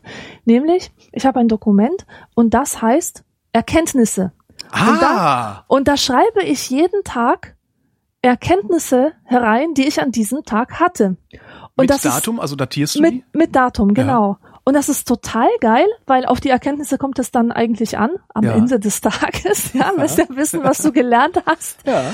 Äh, man hat ständig das Gefühl, dass das Leben ein Abenteuer ist, dass man in einem Kinderbuch ist. Und heute habe ich gelernt, dass Freundschaft besonders wichtig ist oder so. Und ähm, naja, sä sämtliche Glühbirnen-Momente schreibe ich da halt so rein und ähm, die tragen auch tatsächlich zur Verbesserung der eigenen Lage bei, ähm, weil man hat so oft eine Erkenntnis, die dann aber unwirksam wird, einfach weil zu viel Zeit verstreicht. Man Stimmt. stellt zum Beispiel fest, also ich habe die Entdeckung gemacht, dass mir ge gezuckerte Limonaden echt nicht gut tun, dass Ja. ich mich immer schlecht fühle danach. Ja. Und das habe ich als Erkenntnis aufgeschrieben und das ist jetzt in meinem Kopf drin. Und ich weiß jedes Mal, bevor ich zu einer Cola greife, ähm, sehe ich den Satz vor mir, gezuckerte Limonaden sind schlecht für dich und ich greife zu etwas anderem. Und ähm, man kann auch zu viel Wertvolles, was man aufschnappt, einfach auf sinnvolle Art festhalten, ohne, ohne dieses Tagebuch halt zu belasten mit, mit dem unwichtigen Zeug, was man was man reingeschrieben hätte, wenn man einfach nur so eine Tagesdokumentation ähm, vorgehabt hätte. Mhm. Ja, ich habe es versucht und versuche es immer noch, aber das es, es scheitert an der Disziplin. Also ich schaffe es nicht, mich einfach mal jeden Abend fünf Minuten hinzusetzen Mhm. oder zehn. Das gelingt mir nicht und das ärgert mich jedes Mal sehr. Wenn ich mich dann hinsetze und denke, ach scheiße, schon wieder vier Tage lang nichts reingeschrieben, ähm, ärgert mich das immer. Und ich möchte es halt nicht in mein Smartphone tippen. Mhm. Obwohl es vielleicht die bessere Variante wäre, weil die zehn Minuten hat man zwischendurch natürlich immer. Ne? Aber du musst es ja nicht jeden Tag machen. Ich mache meine Erkenntnisse auch nicht jeden Tag, sondern einfach, wenn ich Wenn sie kommen. Zeit dazu, dazu habe oder einfach die, mein, mein Blick auf dieses Dokument fällt. Ähm, und dann mache ich auch oft nachträgliche Einträge. Äh, Das heißt, es ist ein großes Blatt Papier letztendlich, worauf du schreibst. Also ein Dokument in, in irgendwie in deinem Ganz Computer genau, oder ein, eine total Word-Datei. unromantisch. So. Ja, ja, ja. Das ist vielleicht die einfachste Variante. Ist einfach fortschreiben, einfach untereinander weg. ja. Ja. Probier ich mal. Probier ich mal. Äh, Ist ja kein Aufwand. Der Martin wüsste gerne, welches Geheimnis würdet ihr gerne gelüftet sehen? Das Geheimnis des Glaubens. Kennst du das? Kennst du die katholische Messe, was sie da so singen? Geheimnis des Glaubens. Ich Deinen Tod, o oh Herr, verkünden wir, deine Auferstehung preis. furchtbar. Ja, furchtbar. Das ist alles, das macht alles so furchtbar. schlechte Laune. Warum ist, Ja. warum ist Religion immer mit so viel schlechter Laune verbunden? Ich weiß es nicht, aber dieses Geheimnis des Glaubens, was dort besungen wird, dem müsste man wirklich nachgehen. Es geht nämlich, soweit ich weiß, darum, wie es sein kann, dass diese Hostie aus Mehl und Wasser sich im Körper verwandelt in die Essenz von Jesu Leib und Blut. Gibt's doch diese, diese Lehre, kennst du doch, hast du bestimmt schon gehört. Nee, die also ich dachte, das wäre nur, ich dachte, das wäre nur eine stinkende, es wäre halt einfach nur irgendein Symbol, was man da futtert. Die meinen ja, das tatsächlich ja, aber, ernst? Ja, die das ernst. Theologisch geht die Lehre so, dass, dass eben Ach. dieses Symbol, diese, dieses Substanzielle aus Mehl und Wasser sich einmal im Körper in die Essenz von Jesu Fleisch und Blut verwandelt. Und dass du dann wirklich quasi ähm, den dass du wirklich das echte Fleisch von Jesus dann zu dir genommen hast, obwohl es am Anfang nur symbolisch war. Es verwandelt sich in deinem Körper in Jesu Fleisch und Blut. Aha. Und das sollte man doch mal untersuchen, oder? Dieses Geheimnis des Glaubens sollte man mal lüften. Und zwar in einer Messe, in einer katholischen Messe vor aller Augen mit wissenschaftlichem Beirat. Äh, ja, nee, pf, ja. Aber es würde halt nicht funktionieren, weil es ist halt Religion, das entzieht sich ja der Erkenntnis. Ja, natürlich. Ähm, das, äh, was für ein Geheimnis. Ich weiß überhaupt nicht, was für ein Geheimnis ich gerne mal gelüftet haben würde. Ich wüsste gerne, was die Bundeskanzlerin weiß. Mhm. Ich, ich wüsste gerne, und das geht jetzt nicht um Angela Merkel, sondern ist halt gerade eine Frau. Ähm, ich wüsste gerne, ob so ein Bundeskanzler oder eine Bundeskanzlerin tatsächlich mehr weiß als ich über Zusammenhänge. Mhm. Politische Zusammenhänge, sage ich mal. Ob das jetzt äh, äh, zwischen Menschen, zwischen Parteien, zwischen Staaten, zwischen Organisationen irgendwas ist. Ich, ich wüsste gerne, das ist, glaube ich, ein Geheimnis. Ich wüsste gerne, was weiß Angela Merkel? Oder anders, ich wüsste gerne, weiß sie was, was ich nicht auch weiß oder nicht auch wissen könnte? Mhm. Das fände ich spannend. Weil viele Entscheidungen, die so getroffen werden ähm, von der Politik oder viele politische Entscheidungen, die getroffen werden, entziehen sich völlig meiner meiner also entziehen sich jeglicher Nachvollziehbarkeit. Also jetzt haben wir gerade so, ich weiß nicht, ob du das mitbekommst, es gibt ja diese Herdprämie, das Betreuungsgeld, was die CSU durchgesetzt hat, dass wenn du deine Kinder nicht in die Kita gibst, dann gibt's Kohle, damit deine Kinder nicht in die Kita gehen. Ähm, das haben die gemacht, um äh, dieses traditionelle äh, Vater-Mutter-Kind-Familienbild, ne? Mutter bleibt zu Hause, passt auf die Kinder auf, Vater geht arbeiten, bringt's Geld ran, um dieses Familienbild noch ein bisschen äh, aufrecht zu erhalten, also ge praktisch gegen die Moderne zu verteidigen. Nun mhm. konnten die sich jetzt nicht hinstellen und sagen, wir sind eine so dermaßen rückwärtsgewandte Veranstaltung, dass wir äh, das jetzt in die Verfassung geschrieben haben wollen, dass zu einer Familie Vater, Mutter, Kind gehören. Also haben sie es halt hinten so durch die Hintertür gemacht. Ne? Ähm, und jetzt stellt sich raus, was damals alle gesagt haben. Äh, es wird dazu führen, dass genau die, die es am nötigsten haben, ihre Kinder nicht mehr in die Kita schicken. Äh, damals dieses Quatsch, das passiert gar nicht. Mhm. Ähm, stellt sich raus, passiert genau das. Ne? Also ja. die bildungsfernen Schichten, also die Unterschichten, die äh, äh, ähm, ja sehr oft dann auch äh, aus, aus Einwanderern bestehen, weil wer einwandert, wandert erstmal in die Unterschicht ein. Ähm, es sei denn, er kommt halt als, als äh, hochqualifizierter Ingenieursarbeitskraft oder sowas ins Land, aber das sind ja die wenigsten. Ähm, dadurch hast du dann so eine, so eine äh, starke Konzentration, also einmal in den bildungsfernen Schichten konzentrieren sich dann auch noch die Migranten äh, und die schicken ihre Kinder nicht mehr in die Kita. Dabei hätten es deren Kinder, also die Kinder der, der Unterschicht und insbesondere der eingewanderten Unterschicht, hätten es insbesondere nötig, in die Kita geschickt zu werden, weil sie zu Hause nämlich garantiert nicht hinreichend Bildung ja. mitbekommen. Äh, das heißt, es passiert genau das, was alle gesagt haben, was du dir auch an fünf Fingern hättest abzählen können, wo du einfach nur ein bisschen äh, dir angucken musst, wie, wie funktioniert denn, wie funktioniert eigentlich Markt, weil es ist ein Prinzip, ein marktwirtschaftliches Prinzip, was da greift. Äh, du wächst halt ab und was für dich günstiger ist wirtschaftlich, das machst du. Äh, das war mir damals schon klar, dass genau das passieren wird. Es ist mir einigermaßen egal, weil ich keine Kinder habe. Ähm, und ich habe, als sie das dann beschlossen haben, habe ich mich gefragt, warum macht ihr das?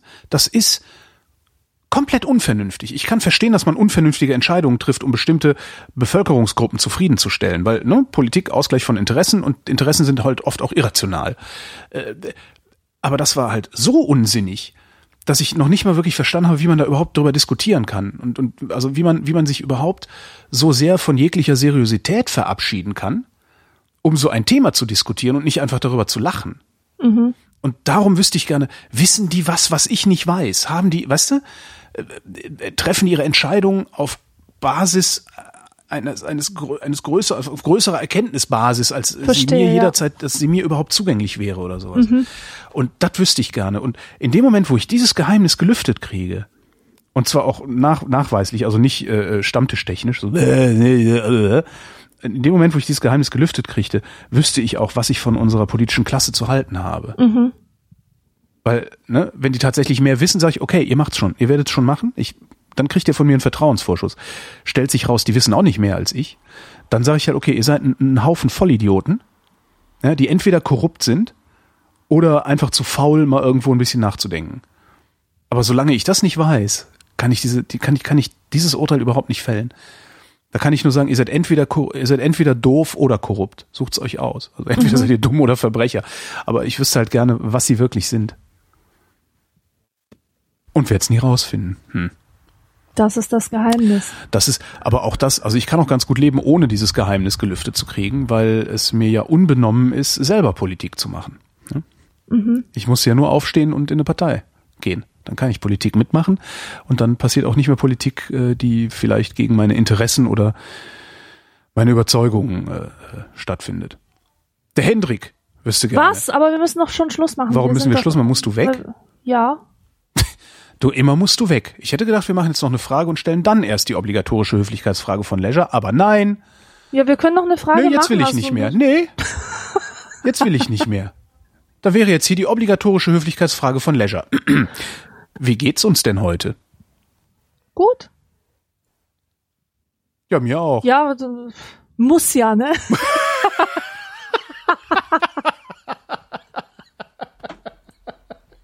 Das war die Vrindheit. Wir danken für eure Aufmerksamkeit. Dankeschön. Tschüss.